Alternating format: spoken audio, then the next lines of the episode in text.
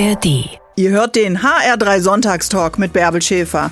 Uns bekommt ihr in der App der ARD Audiothek und überall da, wo es Podcasts gibt. Von Januar bis Dezember, jeden Sonntag von 10 bis 12 empfange ich hier Gäste. Ich bin eigentlich nur an den äh, hohen Feiertagen oder im Sommer mal nicht da. Das Jahr neigt sich jetzt dem Ende. Zeit vielleicht auch hier im HR3 Sonntagstalk nochmal zurückzuschauen. Was ist eigentlich alles so passiert 2023? Was machen wir hier im Sonntagstalk? Jeden Tag, nicht jeden Tag, jeden Sonntag natürlich für euch. Im Februar zum Beispiel war Natascha Ochsenknecht mein Gast. Herzstück einer Fernseh- und Filmfamilie, eines Familienclans, kann man glaube ich schon fast sagen. Einer Familie, in der immer was los ist, die in der Öffentlichkeit steht, deren Leben so spannend ist, dass sich sogar das Fernsehen dafür interessiert. Kaum zu glauben, aber eigentlich ist Natascha auch mal ganz gerne für sich allein. Also tatsächlich, man denkt ja, ich bin so ein ganz lauter Typ, grell, schrill. Und ähm, ich bin sehr, sehr gerne alleine. Ich mhm. lese ganz, ganz viel. Ich äh, genieße so diese Ruhe, egal wo ich bin. Ich gehe auch gerne alleine spazieren. Hätte ich früher auch nicht gedacht, dass ich gerne mal spazieren gehe. Und ich bin gerne in der Natur. Mhm. Ohne Hund, ja, ohne Hund. Du läufst äh, auch ohne äh, Hund. Ohne Not praktisch. Das ohne Not, ja, ohne Pflichtprogramm. hatte ich ja auch ein paar Jahre. Also wir hatten ja auch immer einen Hund mhm. zu Hause. Und den hat ja Cheyenne mit nach Österreich genommen. Und tatsächlich ähm, genieße ich das sehr. Und ähm, ja, ich meine, da kann man auch sehr gut auftanken. Ne? Man darf das nicht unterschätzen. Klingt so ein bisschen so, als wenn du dich dabei selber überrascht, dass du auch so ruhige Seiten hast. Äh, nee, die hatte ich tatsächlich schon immer. Also mhm. ich glaube, ich bin da von vielen immer so ein bisschen falsch eingeordnet worden, nur weil ich äh, Pinkträgerin bin oder war. Wolltest du denn immer eine große Familie haben? Oh ja, ich hätte tatsächlich sogar gerne vier Kinder gehabt. Also mhm. ich hätte es toll gefunden, hat leider nicht mehr geklappt. Ich hatte ja meine Operation zwischendrin und dann wäre das Risiko einfach zu groß gewesen. Hm, also das war auch früh klar, auch das, äh, das Arbeiten, äh, du bist ja immer auch eine berufstätige Frau gewesen, zu verbinden mit Familie. Das ist ja das, was äh, eben viele versuchen heute auch gemeinsam hinzubekommen. Das war für dich schon immer selbstverständlich. Also ich hatte Angebote in New York zu Modeln mhm. aus Paris. Aber das Ziel war tatsächlich eine Familie zu haben. Und dann hatte ich das Glück, dass es finanziell so gut natürlich äh, durch meinen, meinen Ex-Mann lief, dass ich eben auch zu Hause bleiben konnte und habe mich halt 20 Jahre komplett auf die Familie konzentriert, auf die Kids. Habe nebenbei ein bisschen gearbeitet, aber musste dann praktisch aber trotz allem nach der Trennung wieder so irgendwie von vorne anfangen. Mhm. Ne? Und wie war das? Also äh, im Grunde ja aus einem Markt, wo man dann ja erstmal so ein bisschen rauskatapultiert wurde. Die Modebranche hat sich ja vielleicht auch verändert. Ja, das war mir natürlich klar. Ne? Und ähm, ich habe damit gerechnet, nirgendwo mehr eingeladen zu werden. Hm. Oder beziehungsweise habe ich gedacht, ja, ich bin dann raus, ich bin dann die Ex von, die will man dann nicht mehr sehen. Äh, Managements hatten aber Interesse an dir und haben dich dann ja auch angenommen. Erstmal nicht. Ich glaube, die Leute mussten mich auch erstmal entdecken. Ich war so die Mutter hinter den wilden Kerlen. Ne? Man hatte hm. so den Eindruck, bah, die hat eine große Klappe, da hat keiner was zu melden melden. Und äh, die ist wahrscheinlich so eine Eiskunstlaufmutti, die prügelt die Kinder dahin. Und ähm, tatsächlich An den Set. Jetzt wird ja, gespielt. genau. Dabei, Entschuldigung, äh, ich war ja nicht die Schauspielerin. Ne? Die, also die Kinder haben ja schon vorher bei, bei ihrem Vater äh, mitgespielt und so. Das war ja nicht ich. Da hatte ich ja gar nicht zu melden. Ich war ja eher so das Mäuschen im Hintergrund. Ne? Ähm, aber tatsächlich durch die Biografie wurde ich ja dann auch eingeladen in Talkshows und dann plötzlich kam das Fernsehen. Was ist denn neu? Also du warst so oft Gast in anderen Sendungen. Ähm, es ja. passiert viel. Bestimmt ihr auch die Inhalte oder folgt das Kamerateam eurem normalen Alltag? Oder setzt ihr bewusst nochmal Highlights im Privatleben? Ja. Wir werden begleitet wie unsere Pläne gerade sind. Ne? Also ja. Ich habe ja auch meine Kinderbrillenkollektion dann auf den Markt gebracht, da war Kamera dabei. Das hätte ich so oder so gemacht, weil ich mache ja nicht, ey, ich mache eben eine Brillenkollektion. Das mhm. war ja auch wieder ein Jahr Vorlauf. Oder dein Shooting für deine neue Setcard, weil du als Model dann wieder einsteigst. All diese genau. Themen äh, kommen natürlich genau. dann auch äh, drin vor. Und es ist wirklich so, man wird dann immer über den Ort, je nachdem, wo ihr gerade seid, als Zuschauer und Zuschauerin mitgenommen. Da hat man noch so ein paar Sekunden Zeit, wenn die Kamera so fährt. Und man sieht Berlin Berlin und dann ist man mittendrin in eurem Alltag und all dieser intensiven Emotionalität. Also dafür stehst du ja auch. Oder was würdest du sagen? Wer steht wofür? Also du stehst für Selbstbewusstsein, aber eben auch so eine, ja, manchmal eben auch eine Zerbrechlichkeit, die vielleicht viele gar nicht mit dir verbinden. Ja, also nur weil ich knapp 1,80 bin, ne, heißt es nicht, dass meine Schultern immer äh, ganz breit sind und ich mich irgendwo aufbaue, weil irgendwann fällt auch mal was von der Schulter runter. Mhm. Und natürlich hat man auch gewisse Dinge mit sich zu tragen, die nicht einfach sind im Leben. Und es ist halt nicht immer alles super. Man sieht auch in der ersten Staffel, äh, wo mir dann auch die Tränen runterlaufen. Und das war für mich auch, also ich habe mich wirklich immer gut im Griff. Aber mhm. als ich mhm. dann meinem Gegenüber, also der Steffi, die damals mir die Fragen gestellt hat, gesehen habe, ihre Augen füllen sich mit Tränen, dachte ich mir, shit, jetzt hat sie mich, ne? So, als ich über meinen Vater gesprochen habe, wie der gestorben ist. Mhm. Und da sind auch sehr viele emotionale Momente dabei, wo ich mich dann auch geöffnet habe. Und die Leute haben, glaube ich, mal auch eine ganz andere Seite von mir entdeckt. Ich bin halt nicht so eine Maschine, wie man denkt. Und jetzt war das aber so, Reality ist ja echt. Also auch Gefühle zulassen und dann auch mal sagen, ey, das war ein Scheißtag oder wir haben Streit oder so. Auf dem roten Teppich würdest du nicht sagen, ey, ich habe jetzt gerade Streit. Das haust du ja nicht mal eben so raus. Und da war das so, wir mussten zulassen, dass wir uns öffnen. Dass mhm. wir uns mehr öffnen und dass wir nicht, sagen wir mal so, in Anführungsstrichen mit dem Feind reden, der was draus bastelt, sondern das ist unsere Show und da können wir Gefühle zulassen, weil das wird so gezeigt, wie wir halt auch wirklich sind. Das wird ja auch erwartet wahrscheinlich dann, ne? Also ja, aber das muss ich erst mal umlegen. Mhm. Genau. Ne? Also wie gesagt, wenn du auf dem roten Teppich bist und du würdest sagen, ja, ich habe gerade Streit mit meinem Sohn, dann passt ja, Riesenschlagzeile hier, Krieg und bla bla bla.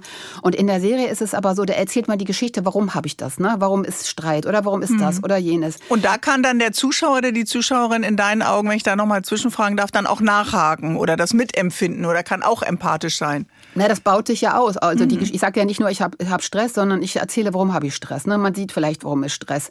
Und das mussten wir zulassen und haben uns immer mehr geöffnet und geöffnet, weil das soll ja eine ehrliche Geschichte sein. Und das hat jetzt auch tatsächlich so gut funktioniert, dass wir eben jetzt die mhm. zweite Staffel dann gedreht haben. Fernsehen und roter Teppich. Es ist einiges los im Leben von Natascha Ochsenknecht und ihrem Familienclan. Aber daneben setzt sie sich auch noch ein für Straßenkinder in Tansania. Im Sonntagstalk hat sie uns erzählt, wie es zu diesem Engagement dann doch kam. Tatsächlich war ich auf einer Charity-Veranstaltung und da wurde ich dann halt angesprochen, ob ich Lust hätte, da äh, mitzumachen. Das war der Daniel, der Gründer von mhm. Street Kids International. Und dann habe ich gesagt, okay, guck mir das mal an. Und ja, dann habe ich gedacht, das würde ich gern machen und bin dann auch tatsächlich hingeflogen. Mhm. Und ähm, Werte, auf die du äh, Wert legst in der Erziehung, zum Beispiel hier in einem westlichen, in einem sehr wohlhabenden Land, kann man was übertragen auf so eine außergewöhnliche Situation? Also gibt es ja wie so ein Leitfaden, der euch dann wichtig ist für die Straßenkinder? Menschlichkeit. Also da ist nichts mit Religion oder irgendwas. Man vermittelt den Kindern Werte und äh, Liebe, ganz viel Liebe natürlich auch, ne? Wärme, Aufmerksamkeit. Ich meine, das sind Kinder, die sind äh, tatsächlich wirklich in der Wildnis gefunden worden, ne? waren mhm. total verwahrlos und äh, die müssen erstmal vertrauen, ne? äh, wo es wachsen. Die wurden natürlich schon ganz früh oder so als kleines Kind enttäuscht. Die wurden zurückgelassen oder abgegeben und so weiter. Und ich glaube, das Wichtigste ist, dass man den Kindern Vertrauen gibt, ihr habt ein Zuhause, ihr seid hm. hier sicher. Ne? Beständigkeit, da zu ja. sein, Verlässlichkeit. Äh. Was ist dir denn wichtig äh, bei Bildung? Also ich meine, Bildungsministerium, wissen wir auch, in unserem Land hat eine Stimme, die immer sehr, sehr leise ist. Oh, ja. Vieles ja. läuft nicht gut in den Schulen. Nee. Äh, was würdest du denn da verändern? Ich meine, du hast auch drei Kinder durch das Schulsystem gebracht. Ähm, also in den Schulen muss ganz viel getan werden. Mhm. Es müssen, finde ich, auch in jeder Stufe, erste Klasse, zweite fängt das schon an, müssen Vertrauenslehrer da sein oder Ansprechpartner, wo die Kinder hin können, äh, wo auch Streit geschlichtet wird. Natürlich gibt es das mhm. immer mal wieder, dass es Streitschlichter in den Schulen so ist. Aber ich glaube, die sind alle mittlerweile so überfordert. Und ja, ich meine ganz ehrlich, ne, wenn zu Hause alles ein bisschen wirr durcheinander geht, kann man nicht erwarten, dass das die Kinder gleich in der Schule perfekt können. Ne? Mhm. Das ist eine Handygesellschaft. Da ja. läuft es ab, dass man beim Frühstück sitzt und die Eltern gucken schon mal ins Handy und mhm. machen schon mal ihre ersten äh, Fotos vom, vom Frühstücksmüsli und äh, die Kinder sitzen da und keiner spricht mit ihnen. So fängt es ja an und mhm. so wird es halt weitergegeben. Ne? Genau, und da sollte man dann sich als Erwachsener dann doch auch nochmal an die Vorbildfunktion erinnern und auch nochmal ja. gucken, äh, es gibt ja auch einen Grund, warum man Kinder wollte, sich ja, mit ihnen zu beschäftigen. Ja, das finde ich auch immer nach wie vor erschreckend, wie oft ganze Familien mit diesen äh, Endgeräten am Tisch sitzen und keiner spricht mit den Kindern. Also das äh, ist eine Erfahrung im Restaurant oder sonst wo. Also ich sag mal so, ne, dadurch, dass ich ein Elternhaus hatte, für die das sehr, sehr wichtig war, ein Kind zu stärken, Selbstbewusstsein mit auf den Weg zu gehen. Ne? Das war wichtiger als eine Note, muss ich ehrlich mhm. sagen. Meine Eltern haben gesagt, was nützen die, die besten Noten, wenn du da sitzt wie ein Schluck Wasser in der Kurve bei einem Vorstellungsgespräch, Schultern nach vorne hängend, kriegst du den Job auch nicht. Ne? Mhm. Und dieses gesunde Selbstbewusstsein habe ich, Gott sei Dank. Das ist aber auch gewachsen. Ich war nicht immer so. Im Laufe des Lebens steigert sich das. Und das ist auch wichtig, dass Kinder das sehen, dass man als mhm. Erwachsene Fehler macht. Ne? Also äh, man sagt ja auch immer, ja, du musst das machen und das machen und ich will die Note und das und das und das. Nee, Ne? Zeig erstmal dem Kind, dass du es auch mal versemmelt hast. Du kannst auch mal sagen, hier, ich hatte eine, in Physik mal eine 5 und dann habe ich gemerkt, oh, das ist aber dumm, weil eigentlich möchte ich gerne irgendwie was, äh, möchte ich Physiker werden oder keine Ahnung was. Und dann habe ich Gas gegeben. Ne? Hm. Äh, dass man auch den Kindern das immer mal eingesteht. Ne? Es bringt natürlich jetzt nichts vor den Kindern die ganze Zeit nur rumzuholen, ja, mein Leben ist so anstrengend. Na, dann äh, versemmelt das Kind das auch. Ne? So. Aber ähm, ja, auch da zu, zu stehen. Ne? Oder auch in Beziehungen zu sagen, ey, ganz ehrlich, mir geht's gerade nicht gut, lass uns mal reden. Ne? Hm. Ähm, viele schlucken ganz viel runter und das macht krank. Ja, oder können das ja auch nicht. Die können ja, ja einfach Themen nicht ansprechen und nicht aussprechen und tun dann so, als wenn alles äh, funktionieren müsste und dann bricht innerlich das ganze Gerüst zusammen. Aber wenn es ja. gut läuft, kann man es auch immer sagen, oder? Ja, also man kann über alles reden, ne? Man kann über alles reden, wenn man mal das Handy weglegt, ne? Dass ja. man mal anguckt, hey, da drüben sitzt ja noch jemand, in den habe ich mich mal verliebt, ne? Oh, ja, genau. Finde ich auch mal ganz schön. Mein Mitbewohner, mit dem sollte ja. ich auch mal wieder reden. Und der ist ja mehr als nur ein Mitbewohner, der Mensch, mit dem ich das Leben teile. Aber nutzt du das Handy, um jemanden kennenzulernen? Bist du auf irgendwelchen Dating-Apps unterwegs? Nein, gar nichts. Nein. Also ist bei mir tatsächlich so, ich bin ja freiwillig seit drei Jahren, jetzt geht es ins dritte Jahr mhm. Single. Ich habe mir das so ausgesucht. Und tatsächlich hatte ich ja eine lange Beziehung von 20 Jahren, dann hatte ich eine Beziehung von neun Jahren und das war's. Ich habe dann noch mal jemanden kennengelernt, das waren so sechs Monate, was ich aber jetzt auch im Nachhinein nicht mehr so als Beziehung sehen würde. Mhm. Ich finde, das ist doch ein guter Schnitt dafür, dass ich jetzt in 34 Jahren eigentlich zweieinhalb Männer hatte. will, manche haben das umgekehrt, ne? Ja, äh, so und ich war mal zwischendrin auf Tinder, weil meine Freundin, meine Familie, hey, du musst doch da jetzt mal gucken und so. Das war ist auch in der ersten Staffel zu sehen. Mhm. Aber da, ich habe da so viele Fakes aufgedeckt und das ist auch nicht meine Welt. Und ich bin der Meinung, ich lerne ihn wahrscheinlich eher kennen, wenn ich am Toilettenpapier stehe oder so. Ähm, ich bin nicht auf der Suche. Mhm. Das wird sich ergeben, weil ich bin glücklich. Ich war das erste Mal so, dass ich sagte, mein Gott, ich komme nach Hause, ich habe meine Ruhe, ich kann auch mal das Traumschiff gucken, ohne dass einer sagt, was ich bin fast du? ein bisschen neidisch auf dich. Manchmal wünsche ich mir auch, dass einfach Ruhe ist, wenn ich nach Hause Ja, mein äh, Gott, komme. wenn du 30 Jahre die Kinder immer hattest zu Hause. Äh. Cheyenne hat ja auch mit, mit, mit Nino, mit ihrem Mann auch noch eine Zeit auch bei mir gewohnt. gewohnt. Mhm. Es ist einfach so herrlich. Ich kann auch die Musik hören, die ich will, meine Schnulzen zwischendrin. Und keiner sagt, Mama, was hörst du da wieder? Ne? Das ja. ist ganz toll. Ja. Ja, also all diese Kraft in sich zu haben und damit haben wir unser Gespräch auch heute begonnen, dass du auch gut alleine äh, sein kannst. Und äh, gibt es trotzdem dann die Sehnsucht, äh, irgendwann das Leben auch mal wieder mit jemandem zu teilen? Oder steht das, wenn ich dich jetzt gerade richtig verstehe, nicht so im Vordergrund? Wenn es sich ergibt, okay, dann sagst du nicht ja. nein, aber du bist jetzt nicht äh, desperate äh, suchend. Nee, also ich habe letztes Jahr so im, was war das so, keine Ahnung, Oktober, November habe ich gedacht, okay, also wenn jetzt mal jemand käme, der mich wirklich umhaut, dann wäre ich auch bereit äh, äh, zu daten, essen zu gehen und mal gucken, was passiert. Mhm. Wenn er anfängt, Straumschiff läuft bei mir nicht, ist er schon mal raus, ne? okay, also halten wir fest, wer Natascha Ochsenknecht daten müsste, möchte, muss auch ein Herz für Florian Silbereisen mitbringen. Naja, sowas lernt man nur im HR3 Sonntagstalk. Natascha Ochsenknecht war unser Gast im Februar 23. Vielleicht habt ihr dieses Jahr einen Menschen verloren, den ihr sehr geliebt habt. Vielleicht habt ihr ein Kind geboren, vielleicht äh, habt ihr eine neue Stelle angefangen oder hattet einen tollen Auftrag, habt euch verliebt. Es ist ja immer so ein Tag, wo man ein bisschen zurückschaut. Das machen wir heute auch hier im Sonntagstalk. Wir schauen zurück auf unsere schönsten, emotionalsten, vielleicht auch witzigsten Momente. Und wir hatten einen äh, von diesen äh, Augenblicken mit Tilo, alias Gracia Graziosa. Tagsüber ist er Lehrer, in der Nacht die bekannteste Drag Queen von Rheinland-Pfalz und ähm, Gracia hat ein ganz besonderes Vorbild. Miss Piggy.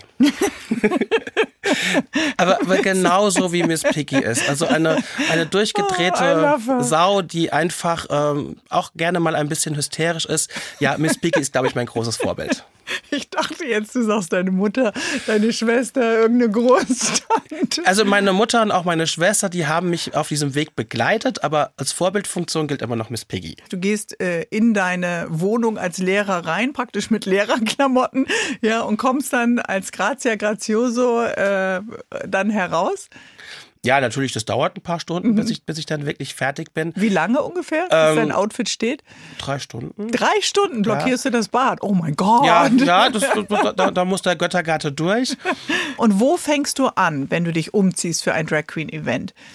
Ähm, mit den Klamotten, mit dem Make-up, mit den Haaren, also jetzt so als Lehrer, ehrlich also gesagt, hast du ja nicht viele Haare.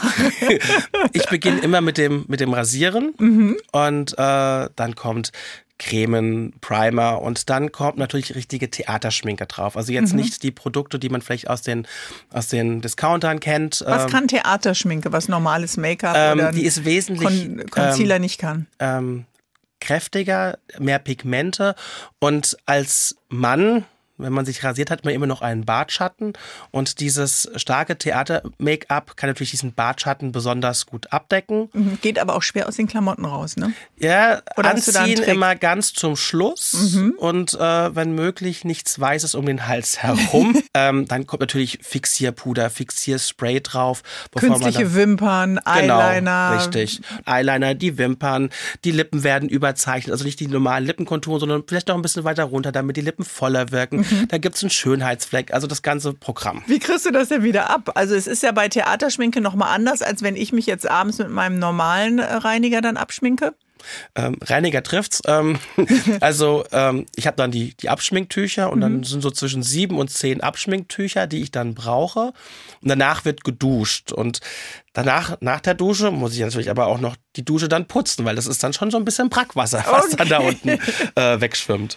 Und was muss man liefern, wenn man bei so einem Contest mitmacht? Also braucht man wie ein Comedian, wie ein Stand-up-Artist dann ein, ein Showprogramm? Ähm, Hat man ein Thema? Stehst du dann als Grazia für etwas? Also als ich bei meinem ersten Contest mitgemacht hatte, war ich sehr naiv. Ich hatte mir vorher nie einen Drag Queen Contest angeschaut. Mhm. Ich hatte mal an Fastnacht so, so, so ein bisschen was Albernes gesehen. Aber ich komme aus der Turniertanzszene. Also ich habe 16 Jahre lang Leistungssport, Turniertanz gemacht und dachte, ich verkleide mich dann als Italienerin, als rassige Spanierin und mache eine Samba-Show auf der Bühne. Ohne Worte. Ohne, ohne Worte, Text. genau. Also ohne, ohne Text, wirklich nur äh, Lip Sync und ein bisschen tanzen. Mhm. Und das hatte auch bei den Proben zu Hause immer gut funktioniert. Ich hatte ein Kleid an, das halt mit einem großen Gummizug über die Brust und den Rücken ging. Und dort hatte ich halt auch meine Silikonexplantate reingesteckt, ja. damit ich diese Formen habe. Und zu Hause war mir bewusst, beim Üben muss man da mal ein bisschen zuppeln, muss man da mal ein bisschen zuppeln. Ja, und während der Show habe ich dann registriert, also ich habe dann meine Samba abgeliefert mit, mit allen Schritten, die mir irgendwie noch aus dem Turnierprogramm bekannt waren. Und ich merkte nur, wie die Augen der Zuschauer immer größer wurden, aufgerissen. Warum? Und ich dachte mir nur so, wow, muss ich gut sein.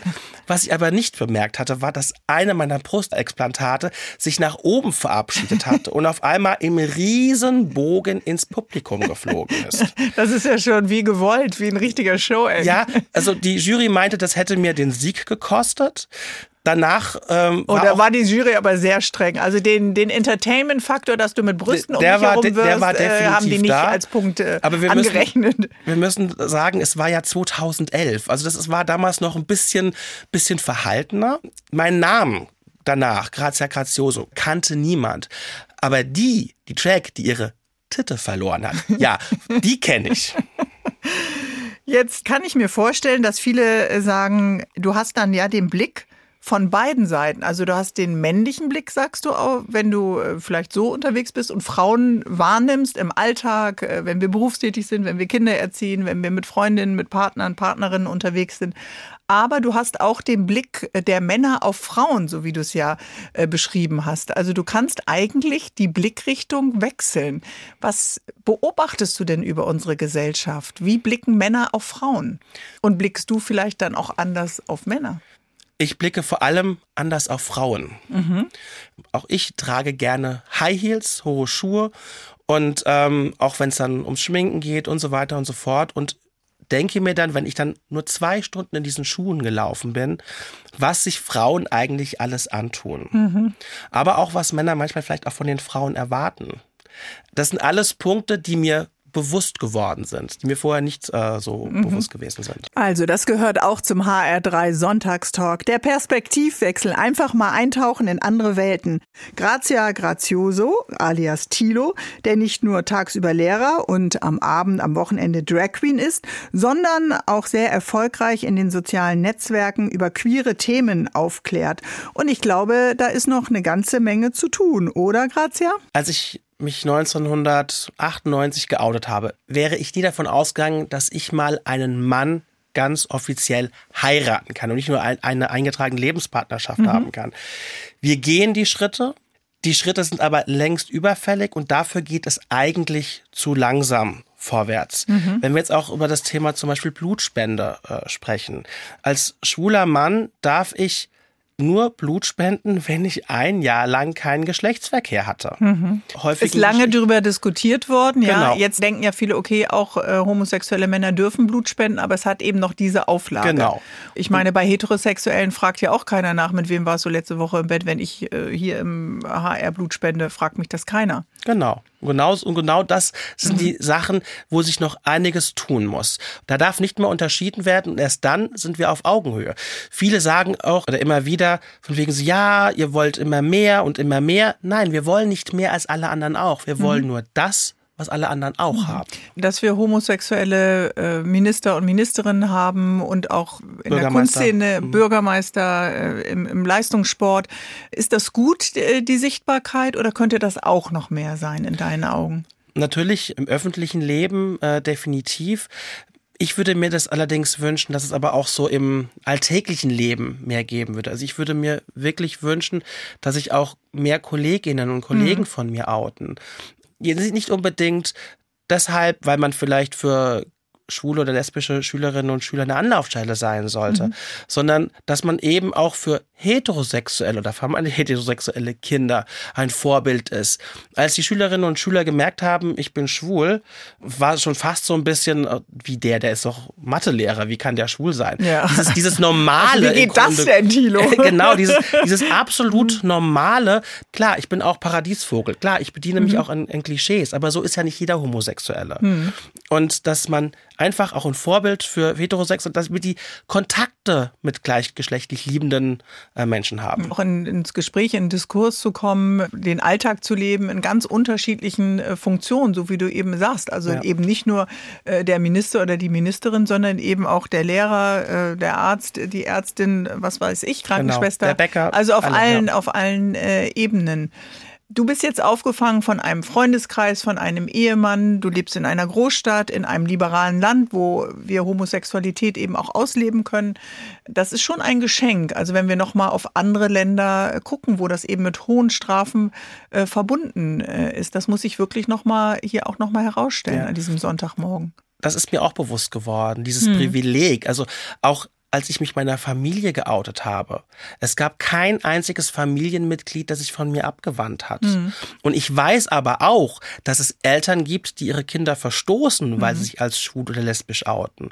Und das zerreißt mir das Herz. Ich also weiß, du kennst diese Biografien, wo dann Kontakte ich, abbrechen zu den Eltern. Selbstverständlich. Also diese, diese Angst vor einem Coming Out, mhm. die ist durchaus ernst zu nehmen. Mhm dass äh, Eltern sagen, äh, wenn du das auslebst, dann bist du nicht mehr unser Sohn. Es sind alles Extreme. Mhm. Äh, natürlich gibt es auch im Mittelfeld äh, Menschen, die mhm. sagen, ja, ich finde es nicht gut, aber mach halt, was du möchtest. Das ist das eine Ende. Ich bin halt an dem privilegierten Ende aufgewachsen.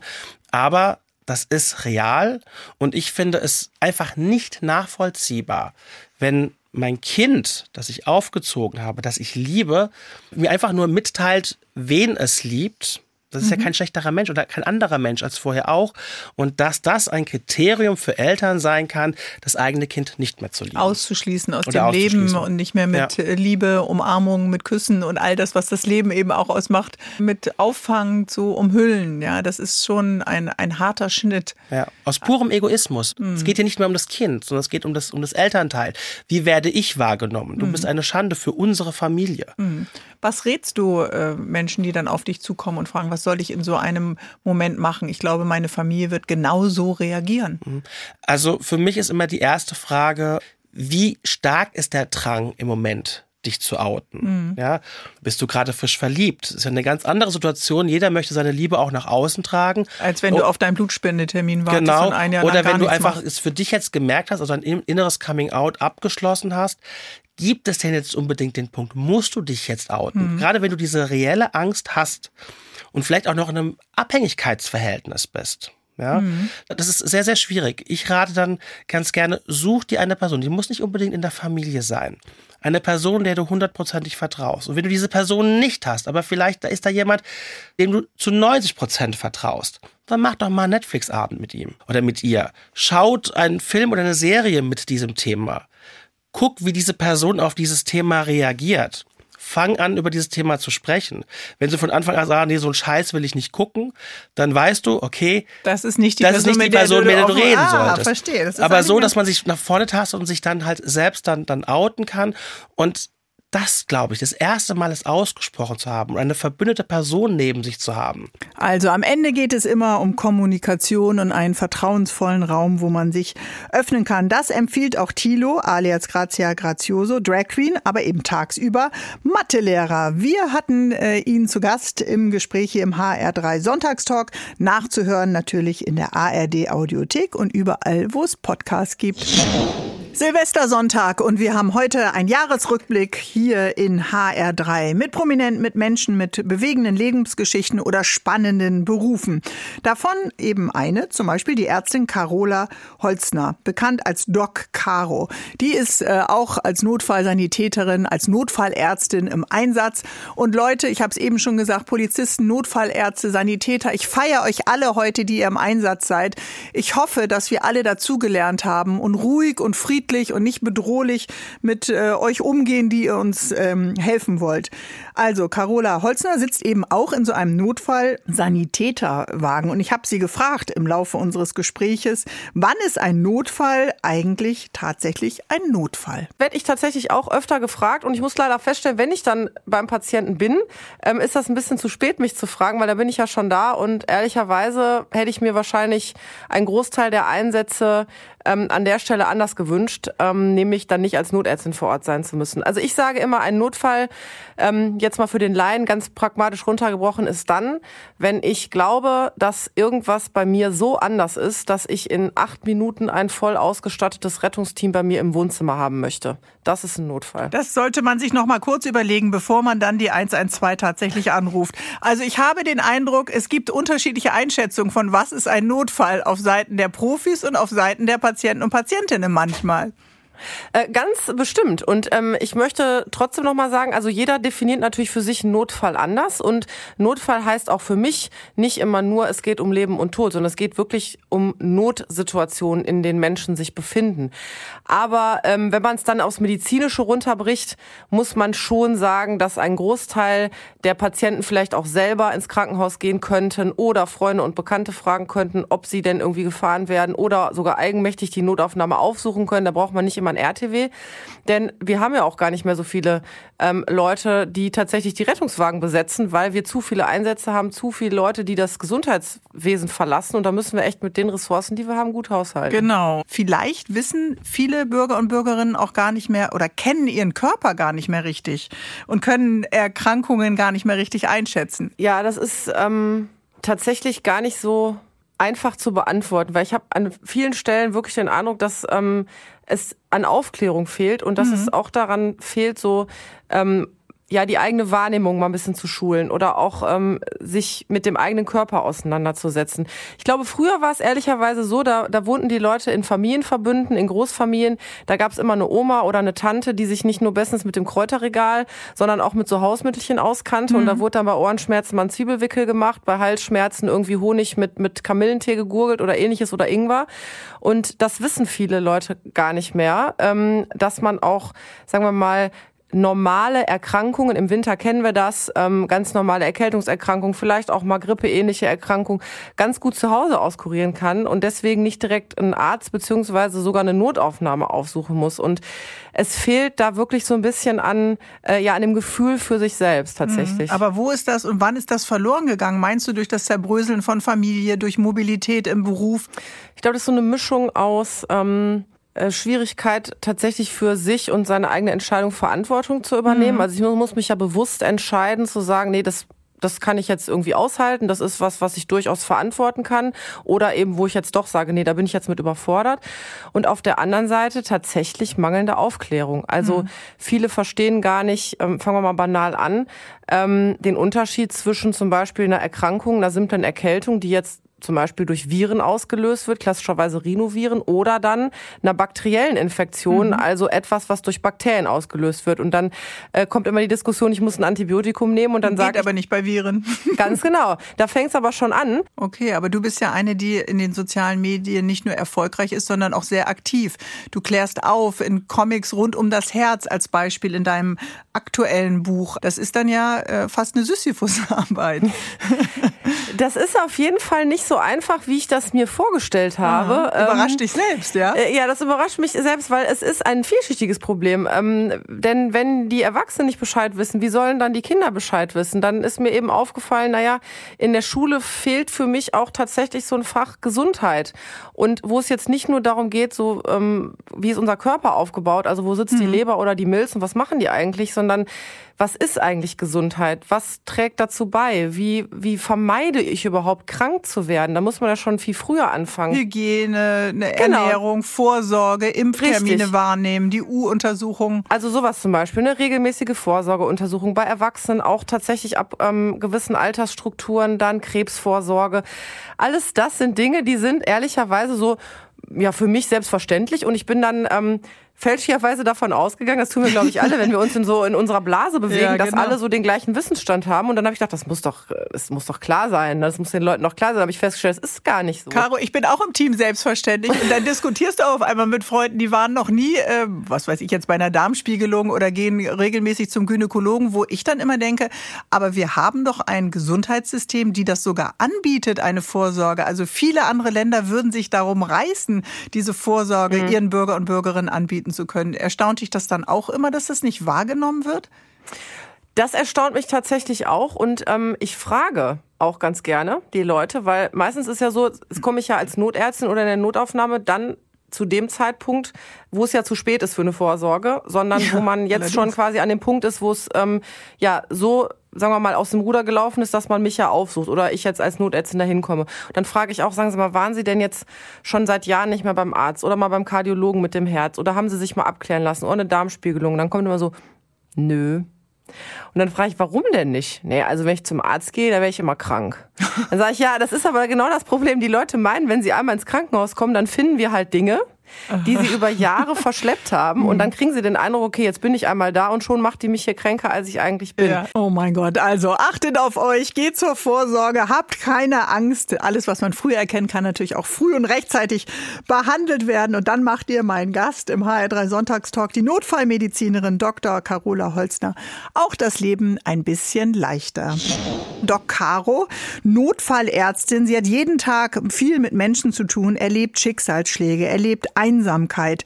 Äh, erlebt Menschen, die ein äh, Rettungswagenteam anrufen, obwohl vielleicht auch ein Angehöriger oder Freunde den oder diejenigen Betroffene zum äh, Notfallaufnahme ins Krankenhaus bringen können. Sie erlebt, dass immer mehr Menschen aus den medizinischen Berufen leider aussteigen, aber eben auch fantastische Glücksmomente. Notärztin Carola Holzner. Wir dürfen da rausgehen, wir dürfen andere Menschen kennenlernen und Situationen. Das rückt den eigenen mhm. Blick aufs Leben sowas von gerade. Also du siehst Einsamkeit, du siehst Verwahrlosung, du siehst viele Ganz Personen genau. in äh, viel zu wenig Wohnraum, ähm, du siehst äh, Paare wahrscheinlich, die sich streiten, du siehst Menschen, die keine Worte haben für das, was ihnen passiert ist, die die Sprache vielleicht nicht beherrschen, du siehst große Häuser, du siehst kleine Zimmer. Also das ganze Kaleidoskop dessen, was Leben ausmacht, verstehe ich dich da richtig? Ganz genau. Und wir sehen eben auch Dinge, die vielleicht wir uns gar nicht so vorgestellt haben. Mhm. Also zum Beispiel, da kommst du in Wohnungen, dann sitzen Kinder, die eigentlich viel zu klein sind, um auf sich selbst aufzupassen, irgendwie zwischen Haustieren und essen mit dem dem, aus dem Napf, weil irgendwie die Eltern nicht in der Lage sind, sich zu kümmern. Mhm. Ähm, und das sind einfach Situationen, das war mir nicht bewusst und das kannte ich auch nicht.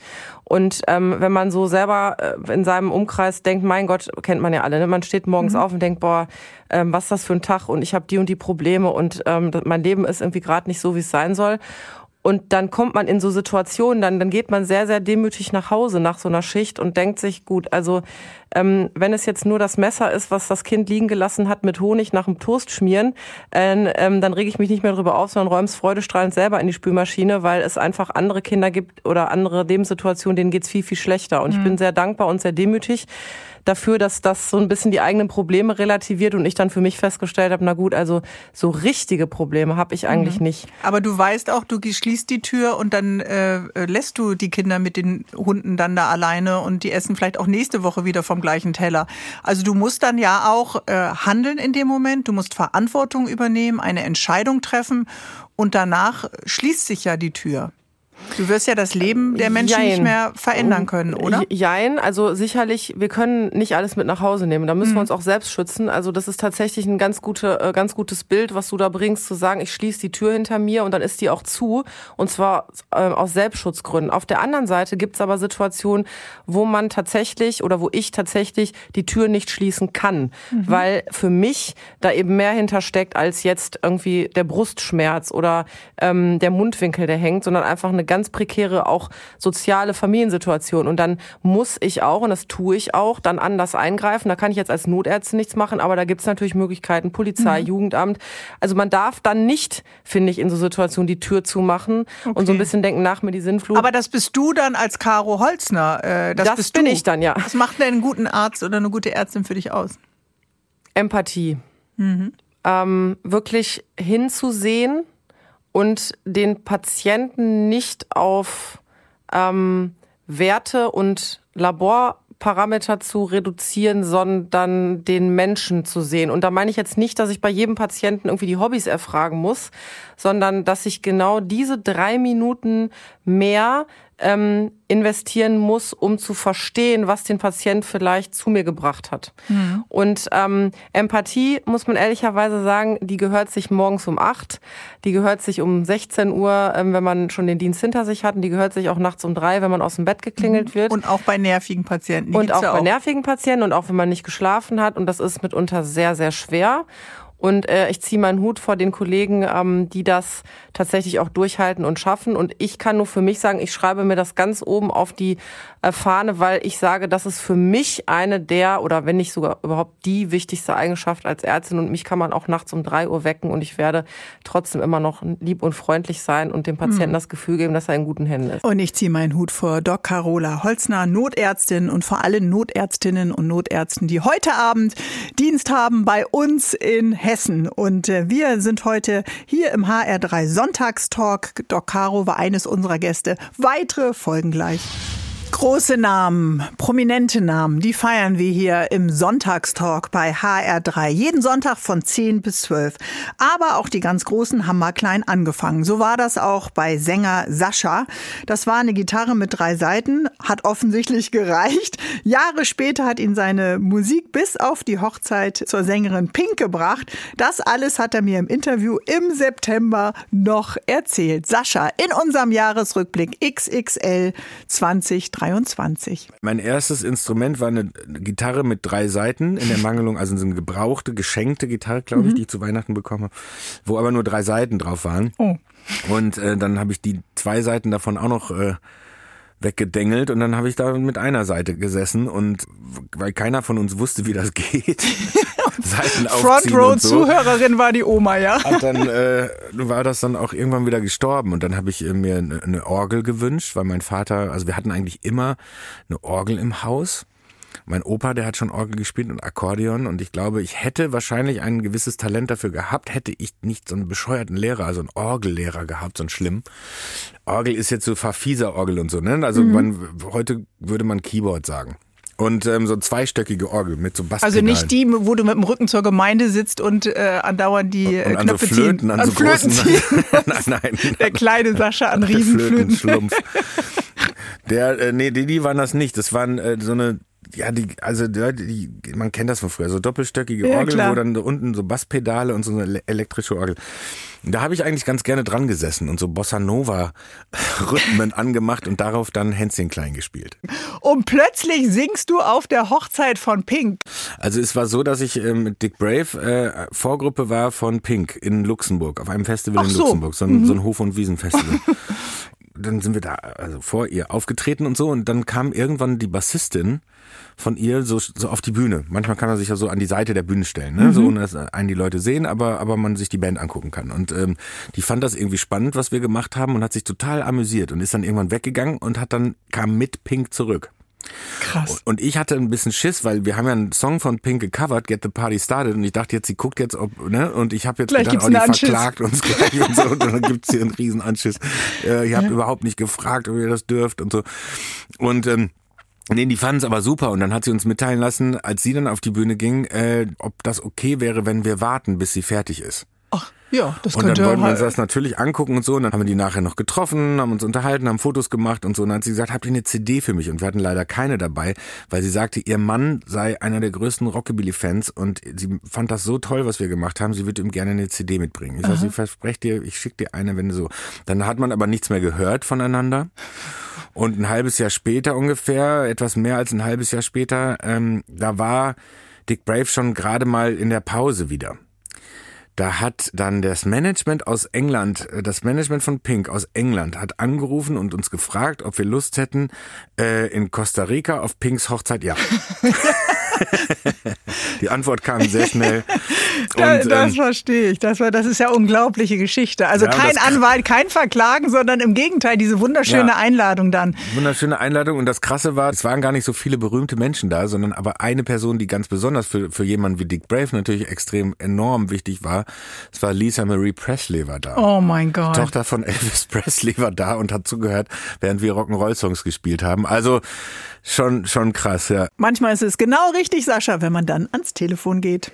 Und äh, seit gut 25 Jahren, einem, einem Vierteljahrhundert, ist er im Geschäft und sagt das. Ich bin sehr demütig. Jeden Tag denke ich mindestens einmal daran, wie schön, dass ich das machen kann, was ich am meisten liebe und wovon ich schon immer geträumt habe und das immer noch machen kann. Es hätte ja auch sein können, dass If You Believe der einzige Hit bleibt und dann ist man so One-Hit-Wonder und war schon in der dritten Reha und versucht jetzt irgendwie seinen Comeback bei der Giovanni Zarella Show. Also, was ja nicht schlecht ist, weißt du, sondern, sondern, aber das hätte mir, hätte mir durchaus auch äh, blühen können. Wie alt warst du äh, damals? Mitte 20 ungefähr? ja, Mitte 20, was ja gut war, weil ich war ja schon relativ erwachsen.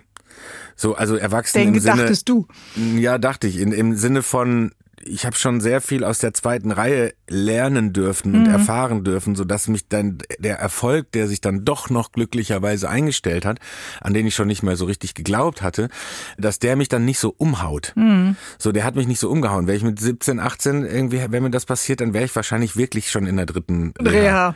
so, und äh, weil das hätte ich nicht verkraftet. Ich glaube, ich wäre durchgedreht. Gerade wenn man mit so einem sozialen Background. Klar, mein- wir nicht kennen ja rafft, auch so, einige yeah, Und Beispiele. dann wird man plötzlich doof und wird arrogant oder so. Keine Ahnung. Ich glaube nicht, das bin ich eigentlich nicht vom Wesen. Aber dann lass mal da Drogen mit ins Spiel kommen und so. Und dann ist man plötzlich ein, ein anderer Mensch und keine Ahnung. Also ich, ich würde es nicht unterschreiben, wenn man mir gesagt hätte, mit, das wäre doch genauso geworden, wenn du. Mhm. Nein, du warst der mit 18 absolute. Teenie-Schwarm, du warst ein Popstar, äh, also da waren äh, viele Türen offen, wo du hättest stolpern äh, können, ja, aber der eine stolpert und da kennen wir ja auch viele Beispiele und andere schaffen es tatsächlich. Also würdest du schon sagen, dass diese Bodenhaftung oder zu wissen, wo komme ich eigentlich her, wie lange träume ich das schon, was ist das für ein, ein langer Weg? Also man sieht dann ja auch nicht die Musiker und Musikerinnen, die vielleicht schon 40 oder 50 sind, wenn man selber so jung ist, dass es Und- immer wieder Phasen gibt, äh, auch des Leerlaufs. Ja, das, äh, also auf jeden Fall. Ich gebe Also bei Andreas geb Borani hält sie jetzt schon sehr lange an. Ja, es gebe, ich gebe dir uneingeschränkt recht. Allerdings hatte ich schon Vorbilder damals Mhm. in, in Sachen, wie bleibt man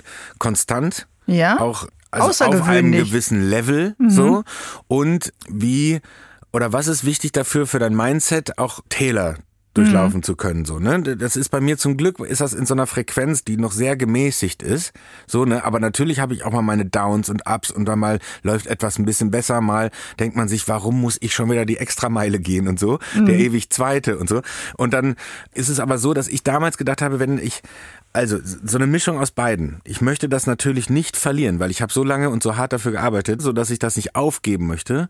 Und äh, das andere ist aber auch immer die Einstellung gewesen. Ich weiß ja, wo ich herkomme und es würde mich nicht fertig machen, wenn das dann mal nicht so wäre. Oder mhm. mal wieder so ähnlich wie früher. Also nicht, aber nicht was so ist dann das Netzwerk? Ich hoffe, du weißt, was ich meine. Ich habe das verstanden. Aber was ist dann das Netzwerk, was man äh, spinnen muss, damit, wenn man mal stolpert, äh, also nicht gleich wieder ganz runterrutscht ins Tal? Ist es das, dass man in Kooperation mit anderen äh, Künstlern äh, eingeht, zusammenarbeitet, wie du das ja auch viel machst mit Ray Garvey oder Michael Mittermeier oder äh, anderen Musikerinnen äh, wie Barbara Schöneberger? Äh, oder was ist das? Im Gespräch zu sein, in Fernsehshows zu sein? Was, was ist dein ich glaube, es ist Mittel. ganz viel, bei mir war es ganz viel so die Erdung, mhm. die du vorhin beschrieben hast. So die Erdung auch durch Familie, jetzt auch durch die Familie meiner Frau und so und jetzt auch unsere eigene kleine Familie und so. Ich glaube, dass man da gerade jetzt auch mit der eigenen, mit dem, mit dem Kind, dass man mit der eigenen mhm. Familie, dass man plötzlich so, ein, so eine Fokusverschiebung hat von sich und seinen Problemen einfach auf, man weiß, das Wichtigste ist, dass es diesem Kind gut geht.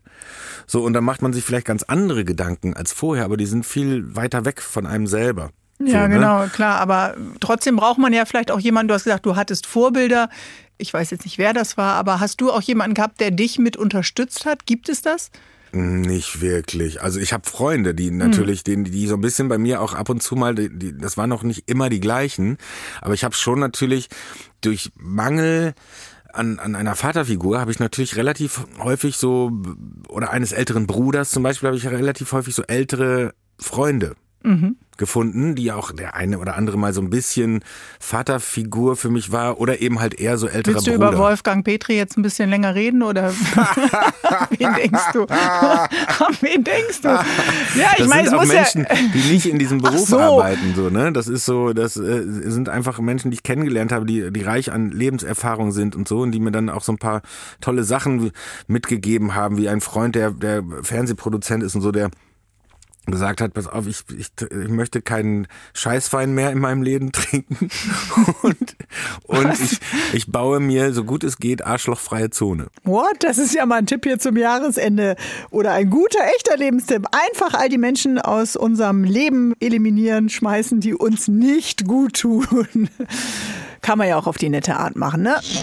Die letzten Stunden in diesem Jahr 2023 sind angebrochen und die feiern wir mit den besten Gästen. Ganz kleine Auswahl und ist uns auch nicht leicht gefallen, uns zu entscheiden, wer gehört eigentlich dazu. Aber ganz bestimmt dazu gehört eine Frau mit einem außergewöhnlichen Beruf. Die beschäftigt sich nämlich mit Meeresschildkröten und davon gibt es nur noch sieben verschiedene Arten. Sie hat den faszinierenden Beruf der Meeresbiologin. Christine Figner war mein Gast 20 2023 und erzählt Folgendes. Ja, genau. Es gibt erstaunlicherweise sieben verschiedene Arten. Also viele Leute glauben wirklich, dass es nur eine einzige gibt oder sie glauben, dass es ganz, ganz viele gibt. Aber es gibt wirklich nur sieben Arten in dem Fall dann überschaubar im Vergleich zu Vögeln und äh, anderen Vierbeinern. Auch im Vergleich zu anderen Schildkröten. Also Schildkröten, und dazu gehören Meeresschildkröten ja letztendlich auch, gibt es über 350 verschiedene Arten. Und aber wir Meeresschildkrötenbiologen, ja, müssen uns gar nicht so anstrengen. Also die sieben Arten kriegt man dann doch schnell auf die Kette. Strände sind bebaut, sie sind vermüllt, sie sind belebt. Es gibt Beachpartys. Was heißt das für äh, Aribada, die Masseneiablage der Schildkröte? Ja, also es ist ja generell so, dass die Weibchen, ob sie jetzt als sie diese synchronisierte Massenanlandung ähm, nisten oder auch Einzelnisten, die brauchen den Strand, um eben die nächste Generation hervorzubringen. Und leider ist es so, dass unsere Art zu leben teilweise, ne, weil wir immer gern unsere Häuser sehr nah an den Strand mhm. oder ins Wasser bauen, aber natürlich auch der Tourismus ähm, eine Gefahr darstellt. Also das heißt, wir bauen diese Strände letztendlich zu. Ähm, dann dadurch, dass wir unsere Häuser beleuchten, dass wir vielleicht noch eine schöne Strandpromenade bauen, verschmutzen wir die Gegend auch noch mit Licht. Und das ist ein Problem, weil Meeresschildkröten brauchen, um sich überhaupt zu orientieren zu können. Also die richtige Dunkelheit. Und eigentlich ist der Horizont über dem Meer. Und die finden wir ja kaum noch am Meer, genau. am Strand. Ja, genau. Ja, genau. Und das heißt also, die können sich wirklich ins Landesinnere verirren, weil sie eben dem hellsten Punkt folgen, was eigentlich das Meer sein sollte. Aber dann sind es halt doch mal die, die Lichter. Das machen die Weibchen, mhm. genauso wie die kleinen Babys. Babys, wenn die dann nämlich schlüpfen. Und da kann es wirklich sein, dass sie auf die Straße krabbeln und dann dort überfahren werden. Also die laufen in die falsche Richtung. Die laufen Ganz zum genau. Licht. Ja, Und es ist nicht das Geräusch der Wellen, was sie anzieht, sondern faszinierenderweise Licht. Hat man denn dafür in Ostional, äh, da wo du lebst, in Costa Rica, äh, ein anderes Gefühl entwickelt und hat vielleicht etwas zurückgebaut oder ab einer bestimmten Uhrzeit dimmt man das Licht? Solche Möglichkeiten gäbe es ja auch. Richtig. Und wir haben das große Glück in Costa Rica, dass es eine Gesetzgebung gibt, dass man gar nicht so nah an den Strand bauen kann. Mhm. Also das ist eher ein Problem zum Beispiel in Florida oder aber auch äh, im Mittelmeerraum. Also Griechenland hatte ja auch sehr viele Schildkröten. Spanien hatte mal ganz viele Schildkröten. Da gibt es leider nicht mehr so viele. Aber wahrscheinlich einer der Gründe ist eben, dass die Küste von Spanien zugebaut ist. Ja, da gibt es ja wirklich kaum noch einen freien Kilometer. Wir erobern uns einen Planeten, den wir uns ja teilen und nehmen uns das Recht raus, anderen Lebewesen die Chance auf Fortpflanzung sozusagen zu verbauen. Wie gefährdet sind denn Meeresschildkröten, diese sieben Arten, mit denen du dich auskennst? Ja, letztendlich ist wirklich jede einzelne dieser Art auf der Liste der roten, also die rote mhm. Liste der gefährdeten Arten. Das heißt, sie sind in irgendeiner Art und Weise vom Aussterben bedroht. Ähm, zwei Arten sind wirklich kurz davor. Ähm, Welche sind das? das ist die echte Karettschildkröte und die atlantische Bastardschildkröte. Ähm, die lebt, also die letztere lebt vor allem im Golf von Mexiko. Das ist halt einfach eine sehr kleine Population, weil sie wirklich nur dort zu finden ist. Dann ist es aber innerhalb der Arten auch noch so, dass zum Beispiel bei der Lederschildkröte es Populationen gibt, die wirklich also so kurz vor dem Aussterben stehen, dass wir zum Beispiel im Ostpazifik gerade mal 200 nistende Weibchen pro Jahr noch übrig haben. Weiß man, wie viele das mal waren? Ich meine, wenn man auf die Artenvielfalt dann noch mal guckt, wissen wir, es verabschieden sich jeden Tag Arten. Richtig, also ja, also wir wissen es nicht 100 Prozent, weil natürlich vor 20, 30 Jahren einfach noch die, die Datensammlung so gut mhm. war. Aber wir wissen zum Beispiel von einzelnen Stränden, die relativ gut untersucht sind. In den 80er Jahren gab es einen Strand in Costa Rica, Playa Grande heißt der. Da gab es noch locker 2000 Weibchen nur allein auf diesem Strand. Mhm. Als ich dort 2009 gearbeitet habe, gab es noch 45 Weibchen und letztes Jahr waren genau zwei Weibchen dort. Mhm. Was macht ja, das mit dir, wenn du diese Zahlen aussprichst? Es ist schon sehr, sehr traurig. Also man, ich möchte natürlich nicht pessimistisch sein, das kann ich auch nicht in, meinem, mhm. in meiner Arbeit. Ähm, ich hoffe natürlich, dass wir es irgendwie noch schaffen, das Ruder rumzureißen, aber es ist natürlich schon, es ist so wie Sand, der einem aus den Händen gleitet. Man mhm. macht so viel, aber irgendwie ähm, ist es nicht genug. Könntet ihr Zuchtstationen einrichten? Das gab es ja äh, für bestimmte äh, Affenarten, glaube ich, auch, wo man dann äh, versucht, die Tiere dann hinterher wieder auszuwildern? Ja, das ist im Gespräch. Das hat auch sehr gut mit der atlantischen Bassardschildkröte geklappt. Ähm, die wurde auch, die war auch mal wirklich so kurz vor dem Aussterben mit nur ein paar hundert Weibchen übrig in den 80er Jahren. Da wurde sogenannte Head Start Programme gemacht, wo die Eier in Klimakammern ausgebrütet wurden und die Babys dann in, ja, erstmal zu einer größeren Größe herangezogen wurden, weil das Problem ist wirklich bei Babyschildkröten, dass sie so unglaublich klein und auch sehr lecker sind. Das heißt, alles, was, äh, ja, irgendwas Fleischiges frisst, möchte Babyschildkröten essen. Hm. Problem bei der Lederschildkröte ist, die ernährt sich hauptsächlich von Quallen und zwar in sehr, sehr großen äh, Mengen. Und es ist gar nicht so einfach, Quallen überhaupt ähm, hart, also zu züchten oder im, im Aquarium hm. zu halten, geschweige denn in den Mengen, die eine Lederschildkröte alleine das schon fressen würde. Das hat Christine Figner gesagt in unserer Sendung in diesem Jahr im Sommer. Die widmet ihr ganzes Leben der Erforschung und dem Schutz der Meeresschildkröten, so wie mein Team Team ihr ganzes Leben der Erforschung der besten Gäste hier am Sonntagstalk immer widmet. Wir haben von ihr eben gehört, woraus so ein Schildkrötenpanzer eigentlich äh, tatsächlich besteht. Hören wir noch mal rein. Das wissen nämlich viele Leute gar nicht. Das sind nämlich die zusammengewachsenen Rippen. Also es ist so, dass das Skelett selber den Panzer bildet, also die Rippen und die Wirbelsäule.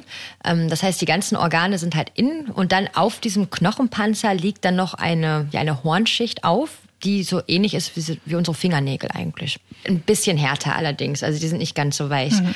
Ist aber schon so, dass das, diese Schicht wächst. Ähm, bei Landschildkröten noch ein bisschen krasser als bei Meeresschildkröten, aber es ist so, dass sie sich auch mal wieder erneuert. Und kann man wie äh, am Bauch erkennen, wie alt äh, eine Schildkröte ist?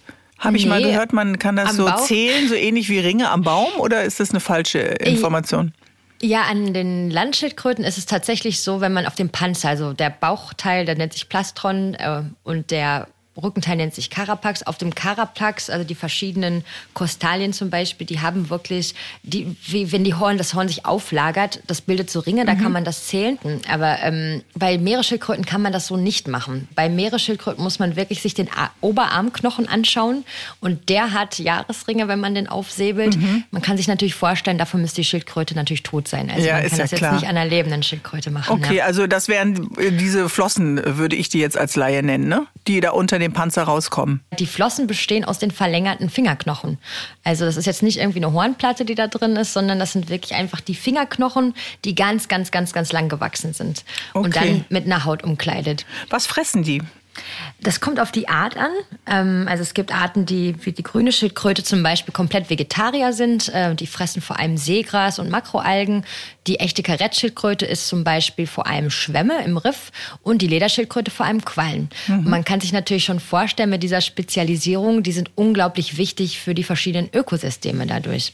Genau, und äh, gleichzeitig wissen wir auch, Riffe sterben ab und all der Müll im Meer ist natürlich dann auch eine, ein Problem für diese Tierart. Richtig, genau. Ja, also es ist so, dass ähm, einer der ersten Arten von Schildkröten, Meeresschildkröten, wo man Plastik im Magen gefunden hat, tatsächlich die Lederschildkröte war. Und es äh, ist zum einen so, dass die Lederschildkröte Stacheln in der Speiseröhre und im Mundraum hat. Also die anderen Arten haben das auch in der Speiseröhre, aber die Lederschildkröte noch ein bisschen extensiver. Aufgrund dessen, dass sie Quallen frisst, also wenn sie unter Wasser frisst, möchte sie natürlich die Quallen fressen und nicht das Meerwasser. Das heißt, diese Stacheln helfen letztendlich, dass die Quallen darin stecken bleiben und sie das Meerwasser ausspucken kann. Blöd ist natürlich nur, dass wenn sie jetzt ne, Plastik, weiches Plastik vor allem frisst, es bleibt genauso hängen wie eine Qualle. Und deswegen ist es eben so, dass gerade Lederschildkröten ähm, dann äh, die ersten Arten wirklich waren, wo man das gefunden hat. Zudem glaubt man auch, also zum einen Teil, dass für Lederschildkröten so weiches Plastik wirklich aussieht wie Quallen. Also Ja, wenn genau, im das ist ja auch so transparent dann. Genau. Wobei, Haben die Zähne oder haben die alle dann so eine Art Stachelsystem? Also die haben in den Speiseröhren alle Stacheln, die haben keine Zähne, die haben Schnäbel, genauso wie Vögel. Also das sind die Kiefer, die mit Horn ausgekleidet sind. Und je nachdem, was, worauf sie sich so spezialisiert haben, nahrungstechnisch, ähm, sind die sehr angepasst, diese Kiefer. Also die grüne Schildkröte hat so ein bisschen geriffelte Sachen. Die echte Karettschildkröte hat einen ganz, ganz, ganz, ganz scharfen Panzer, mit dem sie wirklich diese Schwämme rausschneidet zwischen den Korallen. Cool, cooles Messer. Ja. Also das äh, heißt, ähm, beißen können die in dem Sinne äh, nicht, weil ich stelle mir jetzt gerade Oh, vor. doch. Ja? Doch, oh ja, echte Karettschildkröte möchte man nicht seine Finger dazwischen. Also Okay. mein Kollege wurde ihm schon mal in den Popo gebissen und der muss- musste auch genäht werden. Oh, ja. oh, Entschuldigung, dass ich lache. Das ist natürlich. Geht sie mittlerweile wieder besser und kann er wieder Ja, im ja. Sitzen arbeiten oder hat er noch Wir ein haben alle gelacht. Wir haben alle gelacht, weil es auch noch dumm war, als er gebissen wurde. Von daher. Wie kann man sich denn dumm verhalten, dass man von der Meeresschildkröte nicht nur in den Hintern, sondern irgendwo anders hingebissen wird? Also ich stelle mir vor, du schwimmst im Meer und du begegnest einer Meeresschildkröte. Wie verhalte ich mich? Respektvoll, bitte. Also erstmal ist es so, ähm, ne, man muss gar nicht so nah, nah heranschwimmen, also immer mit nötigem Abstand und vor allem sollte man so sich an die Schildkröte nähern, dass sie einen sieht und dann sich entscheiden kann, ob sie da bleiben möchte oder vielleicht doch wegschwimmen möchte. Also ne, wenn die Schildkröte Das heißt, die sehen. Die, äh, wie sehen die uns denn? Farblich? Äh, Richtig 3D? Richtig 3D schon. Also Meeresschildkröten haben eigentlich eine recht gute, also können recht gut unter Wasser sehen. Ihre Pupillen sind jetzt nicht unbedingt äh, über Wasser, also an das Medium Luft angepasst. Das heißt, sie können jetzt nicht wie zum Beispiel Delfine das ähm, justieren. Deswegen sind sie angeblich über Wasser kurzsichtiger als jetzt zum Beispiel unter Wasser. Da Genau. sind sie mir doch sehr nah. Haben die Lungen? Die müssen ja immer auftauchen zwischendurch. Auf alle Fälle, auf alle Fälle. Ja, das sind definitiv Lungenatmer, ähm, die halt regelmäßig an die Wasseroberfläche kommen müssen. Warum auch das Problem ist zum Beispiel, wenn sie sich in Fischernetzen verheddern und dann eben nicht mehr an die Oberfläche kommen können, weil sie dann erstecken. hm, dann sterben die ganz qualvoll. Ganz genau. Und erstaunlich ist, also obwohl so Arten wie die Lederschildkröte auch relativ lange unter Wasser bleiben kann, 80 bis 90 Minuten, machen die das eigentlich nicht so häufig. Die normale Atem- und Tauchfrequenz sind eigentlich immer so 10 bis 20 Minuten. Oh mein Gott, Christine Figner wusste so viel über Meeresschildkröten, dass unsere zwei Stunden eigentlich kaum ausgereicht haben. Also eine absolute leidenschaftliche Meeresbiologin. Und das wünsche ich euch für 2024 auch, dass ihr euren Job mit Leidenschaft ausfüllt. Das ist heute der letzte HR3 Sonntagstalk in diesem Jahr. Und deswegen gibt es das Best-of der bewegendsten, der verrücktesten der traurigsten, der schönsten Gespräche. Jason hat einen Herzenswunsch, endlich einen Lieblingsfußballverein finden unter den Profivereinen im deutschen Fußball. Jason ist Autist. Der Verein, der sein Lieblingsverein werden soll, muss besondere Anforderungen erfüllen. Deswegen reist er mit seinem Vater zu Spielen in ganz Europa auf der Suche nach seinem Club, die Wochenendrebellen. Also als wir praktisch herausgefunden haben oder als uns klar wurde, dass wir innerhalb Deutschland vielleicht gar nicht fündig werden, zumindest nicht in den oberen Ligen, haben wir uns auch ein bisschen nach Europa ähm, ausgedehnt. Und da ist es dann besonders so, dass man auch die Deutsche Bahn noch mal mehr zu schätzen lernt, wenn man dann in Osteuropa mit dem Zug unterwegs ist. Mhm. Das Ganze hat ja angefangen eigentlich in der Schule, die Suche nach dem Verein, als du ein bisschen äh, gemobbt wurdest und nicht wusstest genau, welchen Verein, was ist eigentlich dein Lieblingsverein? So eine ganz gängige Frage unter Schülern, oder? So ist es im Film. Mhm. Ähm, in der Realität war es ein bisschen anders. Ich hatte nämlich gar nicht so den Kontakt zu meinen MitschülerInnen und dementsprechend hatten die auch eigentlich nichts mit dem Beginn der Suche zu tun. Das war eigentlich mein Opa in der Realität. Mhm. Ähm, Gespielt im Film Wochenendrebellen von dem wunderbaren Joachim Krohl. Genau. Es war so, dass ähm, mein, also das Papsi meinem Opa ein ähm, Fußballspiel zum Geburtstag geschenkt hat und ich wollte unbedingt mitkommen. Mhm. Ähm, und ich war total begeistert, dass ich dann da war und war überwältigt von den Fans und ähm, ihren Farben und Gesängen und Flaggen. Und dann hat mein Opa mir erklärt, wie man eigentlich Fan von einem Verein wird, nämlich. Mhm. Was war denn seine Erklärung? Ja, ich war etwas entsetzt von der Erklärung, weil er meinte, ähm, das ist Zufall. Also der Verein liegt entweder in der Familie oder man ist Fan vom Verein der Eltern oder von der Stadt, wo man geboren ist. Und ich war total entsetzt, dass eine so wichtige Entscheidung dem Zufall überlassen wird. Mhm. Also das konntest du so nicht äh, akzeptieren? Nee. Und ist es denn für dich auch eine wichtige Entscheidung gewesen, tatsächlich zu sagen, das ist mein Lieblingsverein? Hatte es für dich im Ranking, was Wichtigkeit geht, ein oberes Level? Ja, definitiv. Ich meine, ich war, wie gesagt, total begeistert, als ich dort war und ich wollte das auch. Ich wollte auch wissen, wie das ist, Fan von einem Verein zu sein. Und ähm, das musste dann ja auch passieren. Und deswegen äh, wollte ich mich unbedingt auf die Suche machen. Das hat Papst mir dann versprochen und seitdem machen wir das. Hm. Was verbindest du denn mit Fußball? Es ist tatsächlich weniger das eigentliche Spiel, also das, was mhm. auf dem Platz passiert. Ich könnte jetzt auch nicht wirklich viele Spieler zum Beispiel aus der Herren-Bundesliga aufzählen, ähm, sondern es ist das von einem Verein, was auch bleibt, wenn das Management und der Kader gewechselt werden. Es sind irgendwie die, diese Traditionen des Vereins und die Rituale und die Geschichte und die Stadien, die Besonderheiten, die manchmal die Skurrilitäten in den Stadien mhm. und natürlich auch die Anreise. All das sind diese Punkte, die eigentlich unsere Reisen für mich ausmachen. Weniger das Spielerische. Mhm. Dann wird ja auch mal ein Stadion abgerissen und aufgebaut und damit geht ja die ganze Tradition ja auch verloren. Das ist ja eigentlich was Schmerzhaftes dann auch, oder? Das ist was Schmerzhaftes, ja. Wir wollten auch, also wenn wir wussten, dass ein Stadion vielleicht bald abgerissen wird, dann wollten wir auch unbedingt nochmal dahin. In Abrisstourismus. Mhm. In Saarbrücken zum Beispiel konnten wir den alten Ludwigspark noch sehen, bevor er abgerissen wurde. Aber ja, das ist, in der Regel ist das traurig, wenn dann ein Stadion abgerissen wird. Und eigentlich müsste man dann tatsächlich den Verein auch nochmal auf Null setzen und nochmal beurteilen. Mhm, aber das heißt ja auch, so wie du es jetzt beschreibst, das, was äh, ich jetzt eher sehen würde an einem Spiel, nämlich äh, das Miteinander dieser Spieler oder Spielerinnen auf dem Platz, das löst ja Emotionen aus. Ähm, hast du denn einen Zugang zu den äh, Emotionen auch eines Fußballspiels? Hm, ich fand sie tatsächlich eher verwirrend. Ähm, das war ja auch so ein bisschen der Grund, aus dem ich so interessiert am Fansein war, mhm. weil ich das nicht so richtig nachvollziehen konnte, wieso das diese Fans so mitnehmen. Vor allem bei einigen Spielen, wo wir waren, ähm, auf Schalke beispielsweise, war das, das besonders... Männer weinen und Frauen, ja, das ist mir auch ein Rätsel. Besonders ähm, intensiv dort und man hat wirklich gemerkt, wie abhängig die Menschen eigentlich gerade waren von dem, was dort passiert und dass das gut läuft. Das kann ich bis heute nicht wirklich nachempfinden, aber es fasziniert mich. Ganz besondere Groundhopper aus Hessen, die Wochenendrebellen, was ein Verein aber mitbringen muss, damit er zu äh, ja sonst Lieblingsverein werden kann. Das hören wir gleich nochmal. Vater und Sohn Wochenende für Wochenende unterwegs, um einen Lieblingsfußballclub für den Sohn zu finden. Mirko und Jason von Jutachenka, die sind die Wochenendrebellen und waren meine Gäste im HR3 Sonntagstalk.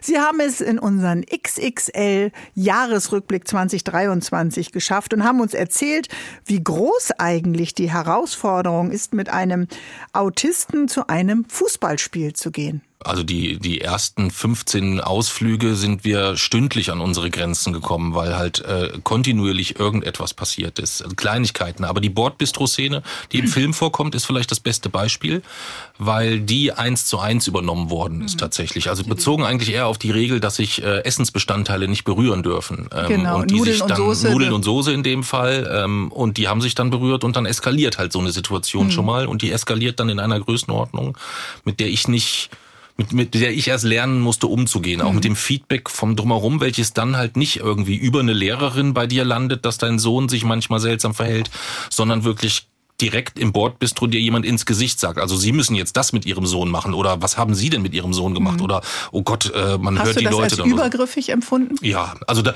damals noch nicht als übergriffig eingeordnet, sondern eher äh, tatsächlich gar nicht so kämpferisch, wie es Florian dann im, im, im Film mhm. macht, dass er seinen Sohn verteidigt, sondern eher entschuldigend so ein bisschen, weil mhm. ich es natürlich verstehen konnte, ähm, die Film-Nudel-Bistro-Szene, muss man sagen, ist etwas in, in der Wortwahl entschärft, weil wir den Film natürlich nicht unbedingt FSK 16 machen wollten. Mhm. Aber ähm, Jason hatte schon eine Wortwahl im Alter von sechs, sieben oder so, die, wo ich nachvollziehen kann, äh. wo ich vielleicht sogar selbst im Bordbistro mal gesessen hätte und den Kopf geschüttelt hätte und gesagt hätte, was ist das für ein ungezogener ah. Junge? Das sind ja alles Dinge, äh, die du eigentlich nicht magst. Das stelle ich mir enorm anstrengend vor. Ja, grundsätzlich ähm, plötzliche Berührungen gab es im Stadion schon. Ich habe auch mal eine Bierdusche bekommen plötzlich, mhm. äh, sehr überraschend. Und natürlich, dass die Lautstärke-Schwankungen sind extrem hoch. Ja, das ist unangenehm. Das ist auch im Stadion unangenehm, weil das ist ja nicht weniger geworden als mhm. außerhalb des Stadions. Aber ich nehme es in Kauf für die vielen positiven Dinge, die ich mhm. im Stadion erlebe. Das ist eine Abwägung. Mhm. Was ist denn für dich positiv? Naja, zum Beispiel eben diese Skurrilitäten in Stadien mhm. entdecken zu dürfen. Irgendwelche Anzeigetafeln, die manuell bedient werden oder einknickbare Flutlichtmasten wie in Babelsberg oder sich die Fanmengen praktisch anschauen und ähm, sehen, wie die Menschen reagieren auf das, was zum Beispiel auf dem Platz passiert. Ähm, ich möchte jedem Verein auch eine faire, gleichwertige Chance geben, sich zu präsentieren und ähm, Dafür müssen wir mhm. natürlich auch immer nah an die Fans. Was waren denn deine Kriterien, die Stadionregeln, die du ja aufgestellt hast, die man im Buch und im Film eben auch lesen kann, äh, damit es vielleicht eine Chance hat, dein Lieblingsverein werden zu können? Ähm, es darf kein Maskottchen geben. Mhm. Ähm, die SpielerInnen dürfen vor dem Spiel keinen Einspruchungskreis machen, wo sie sich berühren praktisch. Mhm. Es muss eine Stadionskurrilität geben irgendwie. Der Verein muss ökologisch verantwortlich sein. Also sie dürfen keine Einwegbecher rumfliegen oder so. Ähm, es muss eine politische stabile Fanszene natürlich auch geben. Keine Und Nazis?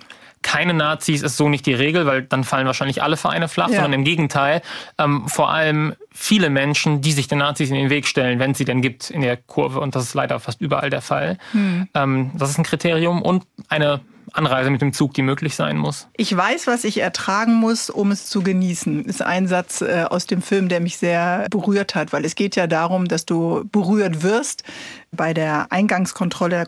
Was würdest du denn heute sagen? Ist das eine Herausforderung oder sagst du mittlerweile mit so einem Schulterzucken, ich kriege das ganz gut hin? Mm, natürlich ist es immer noch eine Herausforderung, weil die Probleme sind dieselben wie vor zehn Jahren. Ich mag immer noch keine Berührung und mhm. plötzliche Geräusche sind immer noch nicht cool. Ich weiß, dass ich das ertragen muss, wenn ich zum Beispiel ins Stadion gehen möchte. Mhm. Und ich weiß, dass ich bestimmte Nachteile in Kauf nehmen muss, wenn ich bestimmte Vorteile genießen möchte.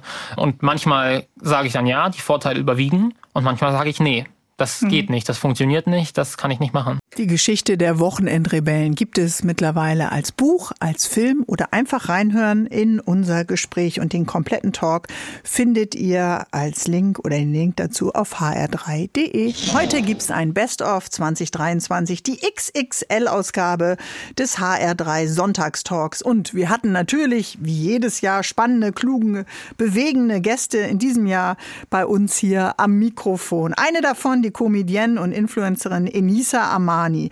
Sie ist das Sprachrohr für viele Menschen, nicht nur die, die in Hessen leben, in deren Familien es Fluchtgeschichten gibt, Erfahrungen mit Rassismus und das Gefühl, vielleicht äh, ja die Heimat verlassen zu haben, hier noch nicht richtig angekommen zu sein. Enisas Eltern sind in den 80er Jahren aus dem Iran geflogen. Im Mai war sie bei mir im HR3 Sonntagstalk und ich habe sie gefragt, was sie zu diesem Zeitpunkt ganz besonders bewegt hat. Ich habe heute gelesen, schade, dass ich die Person nicht zitieren kann. Ich habe das so schön gelesen. Heute stand, äh, andere Leute bekommen in irgendeiner Form Vermögen vererbt oder sei es auch ein kleines Reihenhäuschen oder zumindest nicht so viel Sorgen. Und wir bekommen vererbt den, den Kampf um eine gerechtere Welt. Ja, und das Wir ist ein sehr breit gefächertes Wir. Also ich glaube, es geht um alle mhm. Menschen, die eben auch schon aus einem Elternhaus kommen, was gekämpft hat. Und ich glaube, die meisten, die aus diesem Elternhaus kommen, können sich dann in ihrer eigenen Biografie nicht davon befreien. Also du musst dir vorstellen, ich bin mhm. ja in mhm. Deutschland aufgewachsen. Ich könnte auch wegschauen, wenn es um Rassismus mhm. geht. Ich bin in einer Großstadt aufgewachsen. Ich müsste das nicht alles so nah an mich ranlassen. Mhm. Aber dann spüre ich immer wieder meine, meine Mutter in mir, mein Vater in mir. Irgendwie sind wir dafür Fluchtgeschichten sind Generationsgeschichten. Es geht weiter ja. in die nächste Generation. Genau. Würdest du das so sehen? Definitiv. Also ich habe jetzt allein schon, Gott, wie viel habe ich jetzt in den letzten Jahren auch über mich selber gelernt, dass ich zum Beispiel erst ganz doll auf der Suche nach einer Heimat war und gesagt habe, Mensch, warum habe ich nie dieses Heimatgefühl? Mhm. Also ich habe, ich liebe Frankfurt. Ich, wenn ich die Skyline sehe, werde ich glücklich. Aber ich habe trotzdem nicht so dieses Gefühl, ach, zu Hause. Und dann habe ich jahrelang gedacht, mit mir stimmt was nicht, weil alle Menschen sehen, keine Ahnung, ihre, ihre Stadt, sehen ihren Kölner Dom, ihr Berliner irgendwas und sagen zu Hause. Mhm. Und warum habe ich das nicht? Und dann habe ich aber gelernt, vielleicht ist das auch eine Stärke. So, vielleicht muss ich gar nicht so dringlich nach diesem Gefühl suchen. Nach diesem einen Ort, dass du viele Orte in dir hast oder vielleicht ja. auch an vielen Orten. Zu, aber vermisst du es denn? Weil äh, man denkt ja, wenn du das Land deiner Eltern und das Land, in dem du geboren bist und die ersten Kinderjahre, Säuglingsjahre verbracht hast, hast du vielleicht noch Bilder im Kopf. Aber hier konntest du dich ja auch äh, Bilder sammeln, anfangen zu sammeln. Ich habe jetzt durch dieses Iran-Momentum auch zum ersten Mal, ich war ja noch zweimal im Iran mit Anfang 20, mhm. das waren meine, ich zähle die so nach meinem Babysein, so das also meine ersten Male.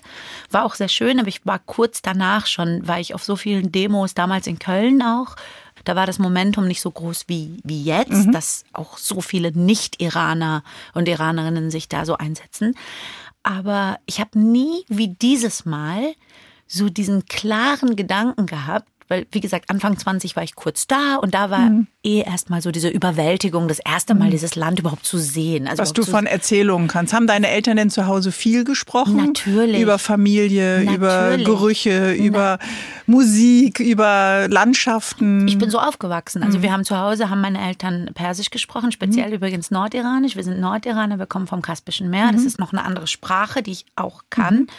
Und wir haben so gekocht und wir haben so gegessen und wir haben uns auch nicht so wirklich gefühlt, als würden wir hier so auch von den anderen auch so angenommen. Mhm. Und ich als eine, zum Beispiel eine Schülerin, die immer ziemlich gute Noten hatte auch und so, aber trotzdem waren das noch Zeiten, wenn ich damals gesagt hätte, unsere Nationalmannschaft spielt mhm. und die Deutsche damit gemeint, hätten mir mhm. meine Klassenkameradinnen und so gesagt, hä, mhm. warum sagst du denn unsere? Also das mhm. ist nicht so Also hat die Ausgrenzung oder nicht Natürlich. diese Arme ausbreiten auch nicht von außen stattgefunden? Also das heißt, du hast Natürlich. Ausgrenzung erlebt in der Schule? Natürlich und ich habe das auch lange und ich bekomme heute so viele Nachrichten. Ich merke heute, wie viele Leute Nachrichten an mich rantragen, dass sie eben jahrelang diese Gefühle verdrängt haben, weil wir eben auch so erzogen wurden in Deutschland, dass zum Beispiel Rassismus ist wirklich nur Rassismus, wenn dir jemand mit Baseballschläger hinterherrennt und Springerstiefel trägt und ein so.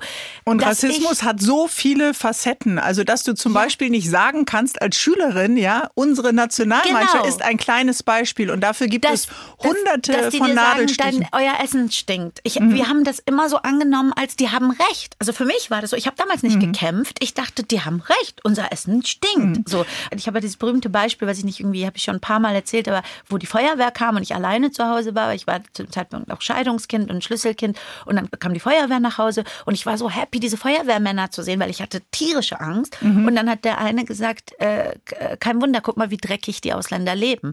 Ich war, ich war mhm. elf Jahre alt, hat es vor mir gesagt. Mhm. Er hat es wahrscheinlich nicht in mein Gesicht, er, mhm. er, wusste nicht, was das mit mir macht. Aber du hast es gehört. Ich habe drei das Jahre ja lang, ein. Keine Freunde zu uns in Frankfurt-Griesheim. Ich habe meine mhm. Mutter und meine Eltern haben mich damals gefragt, warum die, äh, die Schule auch gesagt hat, ich lasse niemanden zu uns nach Hause kommen, Hausaufgaben machen. Die mhm. haben gedacht, dass ich irgendwas zu verbergen habe. Mhm. Und ich hatte einfach gedacht, der Feuerwehrmann hat recht. Wir haben nun mal, was mhm. weiß ich, unsere Wohnung ist nicht so schick. Wir haben kein das, wir haben kein Auto, wir haben alles Aber ist kaputt. das ist so absurd, anstatt in den Angriffsmodus zu gehen, ja. nimmt man es äh, noch an. Das ist ja praktisch wie eine doppelte Demütigung. So, und jetzt und bin ich in diesem Angriffsmodus, so. weil ich dann erst wirklich sehr spät gecheckt habe, mhm. nein, das ist Rassismus, dass jemand so degradierend mit mhm. uns spricht. Und wir alle haben das nicht als Rassismus empfunden. Das war in Ordnung. Und es gibt äh, so viele Migrationsgeschichten, die nicht erzählt sind. Es gibt so viele auch solche Narben und Seelenwunden, genau. die nicht erzählt sind. Und äh, zu gucken, dass das Aufwachsen in zwei Kulturen so eine Bereicherung sein kann, so ein Geschenk, was wir alle nutzen sollten. Genau. Dafür bist du eben eine Kämpferin und das sehen ja viele so, die auch äh, dich begleiten auf diesem Kampf. Und ich freue mich, dass du heute da bist, Toll. Inisa Amani, unser Gast im HR3 Sunday Talk. Ich mache es jetzt mal international. Enisa Amani, Comedian, Influencerin bei Instagram und starke Sprecherin gegen Rassismus, für politische Freiheit im Iran, dem Herkunftsland ihrer Eltern. Und 2023 waren die ganz besonders die iranischen Frauen ja sehr, sehr mutig. Sie haben versucht, äh, für die Freiheit, für die Demokratie in diesem äh, Land zu kämpfen. Sie haben ihr Leben riskiert und auch Anissa Amani hat sich natürlich mit vielen von uns auch engagiert.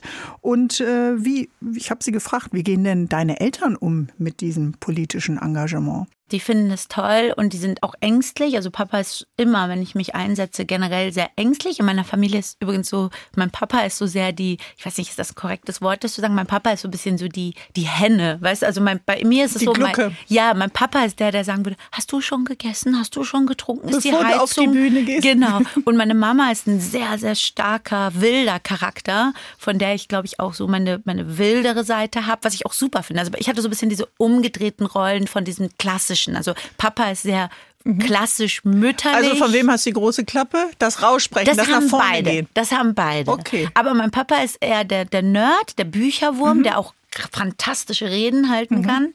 Und meine Mama ist die, die sagen würde, so, wir fliegen morgen nach Jemen. Und du würdest sagen, aber Mama, zum Beispiel das Auswärtige Amt. Und Mama würde sagen, nein, wir fliegen nach Jemen. Mhm. Wo schlafen wir? In Schlafsäcken, auf der Straße. Das ist wirklich, ich überziehe das nicht. Das ist meine Mama. Das mhm. macht sie auch. Und sie sagt dann, das ist egal. Wir klopfen an Türen und fragen, wer Hilfe braucht. So.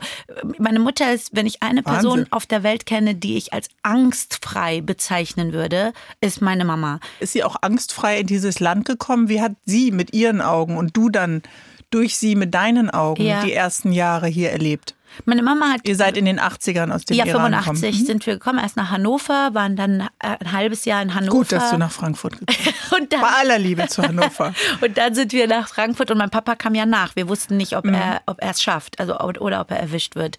Und das war auch sehr traurig. Darüber möchte ich auch gerne mal schreiben, mhm. weil es eine intensiv, weil ich viele Geschichten aus der Zeit kenne. Mhm. Also das Warten und die Angst war am Anfang auch ein Begleiter, ob der Papa kommt. Genau, ich war zwar klein, aber ich erinnere mhm. mich, also das ist auch so in mich, diese Geschichten über Jahre mhm. diese Geschichten. Auch, dass wir die ersten fünf, sechs, sieben Jahre dachten, wir gehen zurück. Mhm. Das ist, glaube ich, auch ein sehr Vorurteil, was Menschen oft Geflüchteten gegenüber haben. Die wollen ja alle hier sein. Mhm. Ich glaube, 95 Prozent dieser Menschen, mhm. die wollen nach Hause, die wollen den mhm. Bäcker wiedersehen, die Straße wiedersehen, die wollen ihre Familie wiedersehen. Wir hatten hier keine Familie, niemanden. Mhm. Und ich glaube, das ist halt so ein Klischee, was leider die Rechtspopulisten schaffen, so groß zu machen. Die finden das alle so toll hier. Kein Mensch möchte sein Heimatland nie wiedersehen. Also deine Mutter Mutter war hier als alleinerziehende Frau in ja. einem Land, dessen Sprache sie wahrscheinlich nicht gesprochen nicht sprach hat. und äh, ohne familiäre Kontakte. Bis heute hat mein Vater außerhalb des Irans komplett mhm. nur mich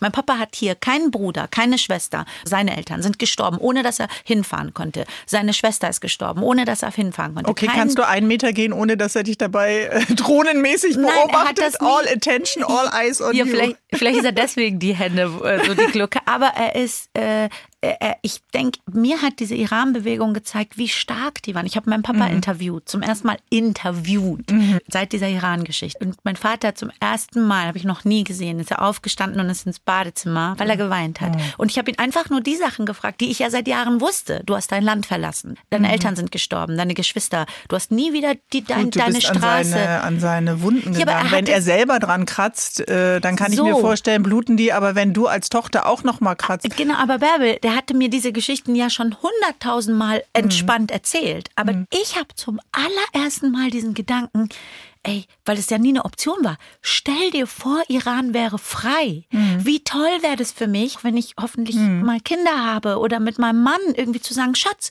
lass mal drei Wochen in den Iran, bisschen die, die, die Kultur da aufsaugen, bisschen persisch mhm. essen, bisschen so und wieder zurückkommen. Oder vielleicht sogar mal sagen, die Option ey, ist einfach verriegelt und die ist zu und die ist wie abgeschnitten, wie eine abgeschnittene Lebensgeschichte. Genau, und ich glaube nicht, dass du rechts, rechte mhm. Zuhörer hast, aber um das mal an dieser Stelle zu sagen, Iraner, Afghaner, Afghaner, Sudanesen. Das sind Menschen, die können nie wieder, wenn die hier geflüchtet sind, sagen die nicht, ja gut, und in zwei Jahren machen wir Urlaub da und in Deutschland nehmen wir uns das Beste raus, was wir hier raus und dann geben Das ist mhm. ein Bullshit, das ist eine Riesennarbe, dass das für mich keine Option ist. Wir sind verabredet, wenn der Iran frei ist, fahren wir zusammen. Das, ja. mal, ich habe das einmal gepostet. Wir haben im Iran einen Platz, der heißt Platz der Freiheit. Da ist so ein mhm. großer, weißer, wunderschöner Turm. Stehen. Und den, also der heißt auch lustig lustigerweise, diese Regierung, dass die sich nicht schämt, ja, diesen mhm. Platz, Pla Platz außer die Freiheit. Und ich denke so, einmal da eine Rede halten, im Sonnenschein oder auch eine Lust, vielleicht auch ein bisschen, weißt du, Tanzen. einfach lachen den Menschen. Das wird, ich krieg jetzt Gänsehaut, ja, ich wenn auch. ich das. Und das sind aber Optionen. Das sind, ich, es kann sein, dass das für die Leute kitschig klingt, aber wir haben das nicht. Ich werde diesen mhm. Azadi-Platz, ich kann nicht zu meinem Schatz sagen, Schatz, ich würde dir gerne mhm. mal den Azadi-Platz zeigen in Teheran. Da gibt's übrigens ein nices Restaurant. Da könnten wir mal. Und man kann es natürlich verdrängen. Ich habe jahrelang gedacht, ja gut, es fehlt mir nicht besonders. Ich kann ja in ein anderes Land reisen. Aber irgendwann spürst du, das ist alles nur verdrängte mhm. Scheiße. Das ist in dir drin. Das ist über die Geschichten meiner Eltern in mir drin. Und wie gesagt, ich war mit Anfang 20 und mir war es gar nicht bewusst. Ich erinnere mich, dass Papa gesagt hat, wenn du jetzt auf Demos bist, wenn du vor dem Konsulat stehst und rufst, da war ich Anfang 20, du kannst nicht mehr in den Iran einreisen. Und ich war aber auch noch, das meine ich, ich war so, na und Papa, ist ja mhm. wichtig, ich muss mich einsetzen. Aber jetzt sind es 20 Jahre später und, und vielleicht hat es denke, auch damit etwas zu tun, ja. zu gucken, wo sind die Wurzeln der Verwandtschaft. Ja wie äh, man dann noch Comedy-Programm machen kann. Ja. Ehrlich gesagt, kriege ich das gerade nicht zusammen in meinem Kopf.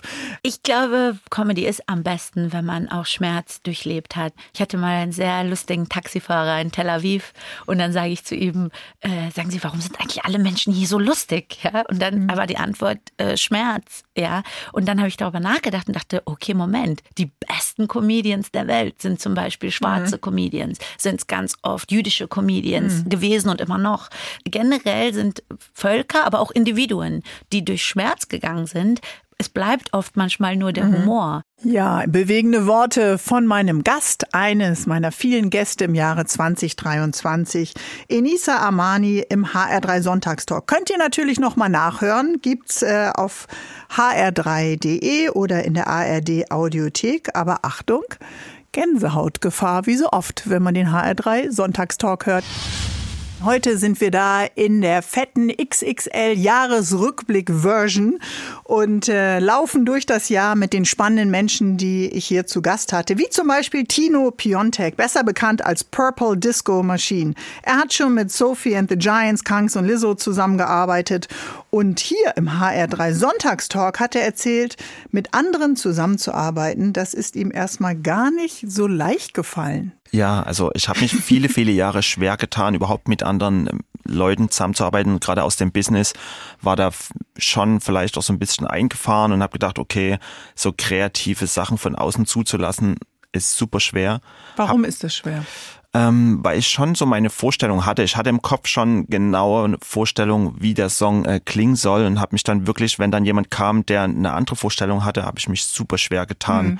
da darauf einzulassen. Habe dann aber über die Jahre gemerkt, dass es schon ähm, hilfreich sein kann, auch so für die persönliche mhm. Weiterentwicklung, für die Weiterentwicklung des Sounds, ähm, auch mal ähm, ja Kritik von außen, konstruktive Kritik von außen mhm. zuzulassen um dann also auch. das ist die Voraussetzung, dass sie konstruktiv ist natürlich und dass du eine Durchlässigkeit entwickelst, ja?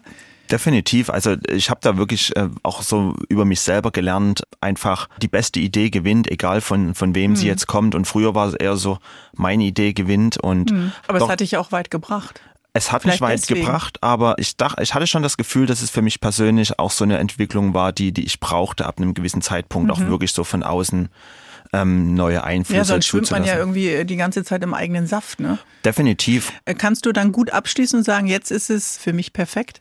Ich kann das sehr gut, um, um mhm. ehrlich zu sein. Ich gebe die Songs dann äh, zum Mixing-Ingenieur und ab dem Punkt sind die Songs für mich abgeschlossen und dann fasse ich sie Wirklich auch nicht loslassen. Und selbst wenn genau. du sie hörst, also bei Autoren ist es ja oft so bei Lesungen, dass sie sagen, hätte ich den Satz anders formuliert. Jedes Mal, wenn du deinen eigenen Song hörst, kommt dann nicht so ein Moment, wo du denkst, die Lyrics, da hätte ich doch noch drüber nachdenken sollen. Es, es, natürlich gibt es Sachen, aber man kennt sich mittlerweile so gut, dass man mhm. die vorher weiß. Und ich habe ganz oft so Momente, wo ich aus Bequemlichkeit sage, ändere ich das jetzt noch? Oder ähm, und ich habe es immer bereut und von daher, wenn so eine Sachen auftauchen, dann dann mhm. ändere ich die noch, äh, bevor der veröffentlicht wird, aber danach Lässt es los. lasse ich es einfach und ähm, ich höre mir die auch selten an. Also wenn, wenn die im Radio laufen, natürlich, aber ich äh, Zappst du weg oder hörst du hin? Ich höre hin.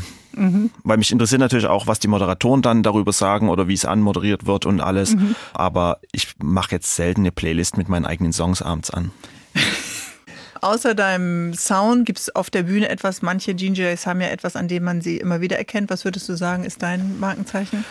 Ähm, ich hoffe, dass es die Musik ist und ich habe so mein Credo auch. war auch immer, man sollte sich nicht wichtiger als die Musik nehmen, weil mhm. dann wird's für die Karriere schwer. Aber natürlich gibt es so Alleinstellungsmerkmale. Ich glaube, dass mein Schnauzer wird mir oft mhm. nachgesagt, sowas ist, dann ich trage auch ganz oft so Hawaii-Hemden, so verrückte Hemden, was auch. Und dass du aussiehst wie Glashäufer Umlauf, hörst du auch andauern? Das eher weniger. Ja. Aber ist es so? Ein bisschen schon. Okay. Ja, gibt Schlimmeres. Ja, gibt schlimmere ja Leute, mit denen man. Ein attraktiver ja. Äh, Mann. Aber du bist ja auch viel in der Welt unterwegs und da kennt man einen Pro7-Moderator vielleicht auch gar nicht so. Hunderte Millionen Mal gestreamt, deine Songs laufen im Radio rauf und runter. Die größten Stars äh, wollen äh, Remix von und mit dir. Wonach wählst du denn aus? Wenn du Lipa anruft, ja. Wenn wer anruft, sagst du nein? In erster Linie kommt es auf den Song drauf an. Mhm. Also wenn der Song von dem Künstler mir gefällt und ich mir da vorstellen kann, was zu remixen oder da irgendwas drin ist, was mich irgendwie berührt, dann mache ich das. Also wir haben auch wirklich. Was ist dieses irgendwas für jemand, der mit der Triangel aus dem Schulorchester rausgeflogen ist? Es ist super schwer, ist super schwer zu erklären. Es ist ein Gefühl. Also es ist weniger mhm. jetzt ein gewisser Sound oder oder ein Rhythmus, sondern es ist einfach ein Gefühl, was es bei mir auslöst, wenn ich den Song mhm. höre. Wahrscheinlich genau dasselbe Gefühl, was alle anderen haben, wenn mhm. sie die Musik äh, hören, die sie mögen. Ich brauche dieses. Es gibt jetzt nicht den Bauplan für, das wird ein erfolgreicher Song. Den gibt's ja nicht. Den gibt's definitiv mhm. nicht. Wenn es den geben würde, wäre die Radiolandschaft, glaube ich, sehr langweilig, mhm. weil dann würde jeder diesem Bauplan folgen. Es wird immer einen geben, der es nicht mag und, und äh, man sollte sich dann auf die konzentrieren. Gut, das ist bei allen anderen ja. so, aber bei Purple Disco Machine ist das doch nicht so. Doch. Natürlich nicht. Äh, Tino Piontek kommt aus Dresden und dass der schüchtern ist, wer hätte das gedacht? Purple Disco Machine. Er ist international erfolgreich und aus der deutschen Musiklandschaft eigentlich nicht mehr wegzudenken. Er hat sie auch verändert. Er hat erzählt, wie sich das DJ-Dasein auch in den letzten Jahren für ihn verändert hat. Also ich merke auch, dass so meine DJ-Sets von, von damals, wo es darum ging, die so die beste, neueste Musik einfach den Leuten zu präsentieren, jetzt mhm. sich äh, wandelt in fast wie Konzerte, dass ich ausschließlich eigene Songs spiele und und ähm, so. Aber wer macht das sonst? Macht Schiller das oder wer macht das? Ähm, es, es gibt viele DJs wie David Guetta oder Calvin mhm. Harris, die natürlich jetzt auch schon fast ihre DJ-Sets wie wie ein Konzert ausrichten mhm. und wirklich mit eigener Pyro-Show, mit einer eigenen Lichtshow, dass es dann wirklich auf die Musik abgestimmt ist. Aber wenn man Schüchternheit in sich trägt, ist das natürlich eine große Spotlight. Das ist ähm, immer noch jedes Wochenende wie so eine wie so eine Art Therapie, so eine Konfrontationstherapie, in die ich mich da Geh begebe. Deine Angst. Und es ist wirklich so. Also mhm. ich fühle mich wohler, wenn wenn mehrere Leute auf der Bühne stehen, mhm. aber als DJ bin es ja meistens nur ich. Und ähm, dann konzentriert sich ja der komplette Fokus auf eine Person und das ist definitiv immer noch was, woran ich mit mir was selber arbeite. Was kann denn schiefgehen? Was ist denn die Angst? Ähm, dass es nicht funktioniert, dass das man einfach, äh, dass die Musik äh, nicht bei den Leuten ankommt, mhm. dass die Leute die Musik nicht mögen, dass irgendwas Technisches nicht funktioniert. Das gibt so, ich meine, jede Stadt, ist, jedes Publikum ist anders, kann jeden, jedes Wochenende irgendwas passieren. Mhm. Natürlich bekommt man über die Erfahrung und dadurch, dass jetzt auch, wenn wir Konzerte machen, ich weiß, dass die Leute speziell zu meiner Musik kommen, macht es das natürlich einfacher, wenn ich einfach die eigenen Songs spiele. Aber Die wollen dann ja äh, dich hören, aber es ist natürlich klar, es kann ja auch immer noch mal was Technisches sein. Das ist, das Definitiv. ist ja eigentlich ein kleines Müh, was irgendwie nicht richtig gesteckt wurde oder so. Und äh, gehst du vorher noch mal hin und kontrollierst noch mal bestimmt, oder? wir kontrollieren alles schon. Mhm. Also das ist mittlerweile ähm, schon auf einem Level, wo man, wo man nicht mehr einfach hingeht und sagt, okay, hoffen wir, dass, dass nichts passiert, sondern Mhm. Nee. wir versuchen schon jede Fehlerquelle auszuschließen und alles zu kontrollieren und den Leuten dann einfach wirklich in, in, in einen schönen Abend zu, Mhm. zu bereiten. Aber es geht darum zu liefern und beim Liefern kann irgendwas schiefgehen. Es ist hundertmal gut gegangen und trotzdem scheint es nicht hundertprozentige Sicherheit und innere Ruhe dann tatsächlich zu geben. Es ist immer wieder eine Herausforderung. Definitiv. Und ich glaube, das, das braucht man auch so, um, um dieses Ganze nicht so selbstverständlich zu sehen. Also ich glaube, diese gewisse Aufgeregtheit brauche ich, um mich selber wieder ähm, zu motivieren. Was heißt motivieren? Das klingt so, als ob ich es Mhm. Ja. machen müsste, aber zumindest um mich herauszufordern, wieder noch mal einen Schritt das weiter kurz zu klar, gehen. keiner kettet dich da an Heizkörper und du musst es unter Zwang machen, sondern Nein, du sag ich- es nochmal. Ich mache es freiwillig. Ich mache es freiwillig. Und äh, nee, aber um, um einfach, ja, vielleicht mich auch wieder weiterzuentwickeln, meine, Mhm. meine Live-Shows weiterzuentwickeln. Wir, wir reisen zum Beispiel jetzt auch mit einer größeren Crew, mit jemandem, der sich komplett um die Visuals kümmert, die natürlich auch auf die Musik abgestimmt sind, mit Mhm. jemandem, der sich um das Licht kümmert, dass dieser Abend schon im Großen und Ganzen perfekt wird. Aber du kontrollierst, wer kommt und wer dann ins Team kommt und was er Das in deinem definitiv. Namen eben auch macht. Hypnotize, würdest du sagen, das ist der Song, der dein Leben auch nochmal verändert hat, nochmal auf einen anderen Level gehoben hat? er hat definitiv den Bekanntheitsgrad nach Deutschland geholt.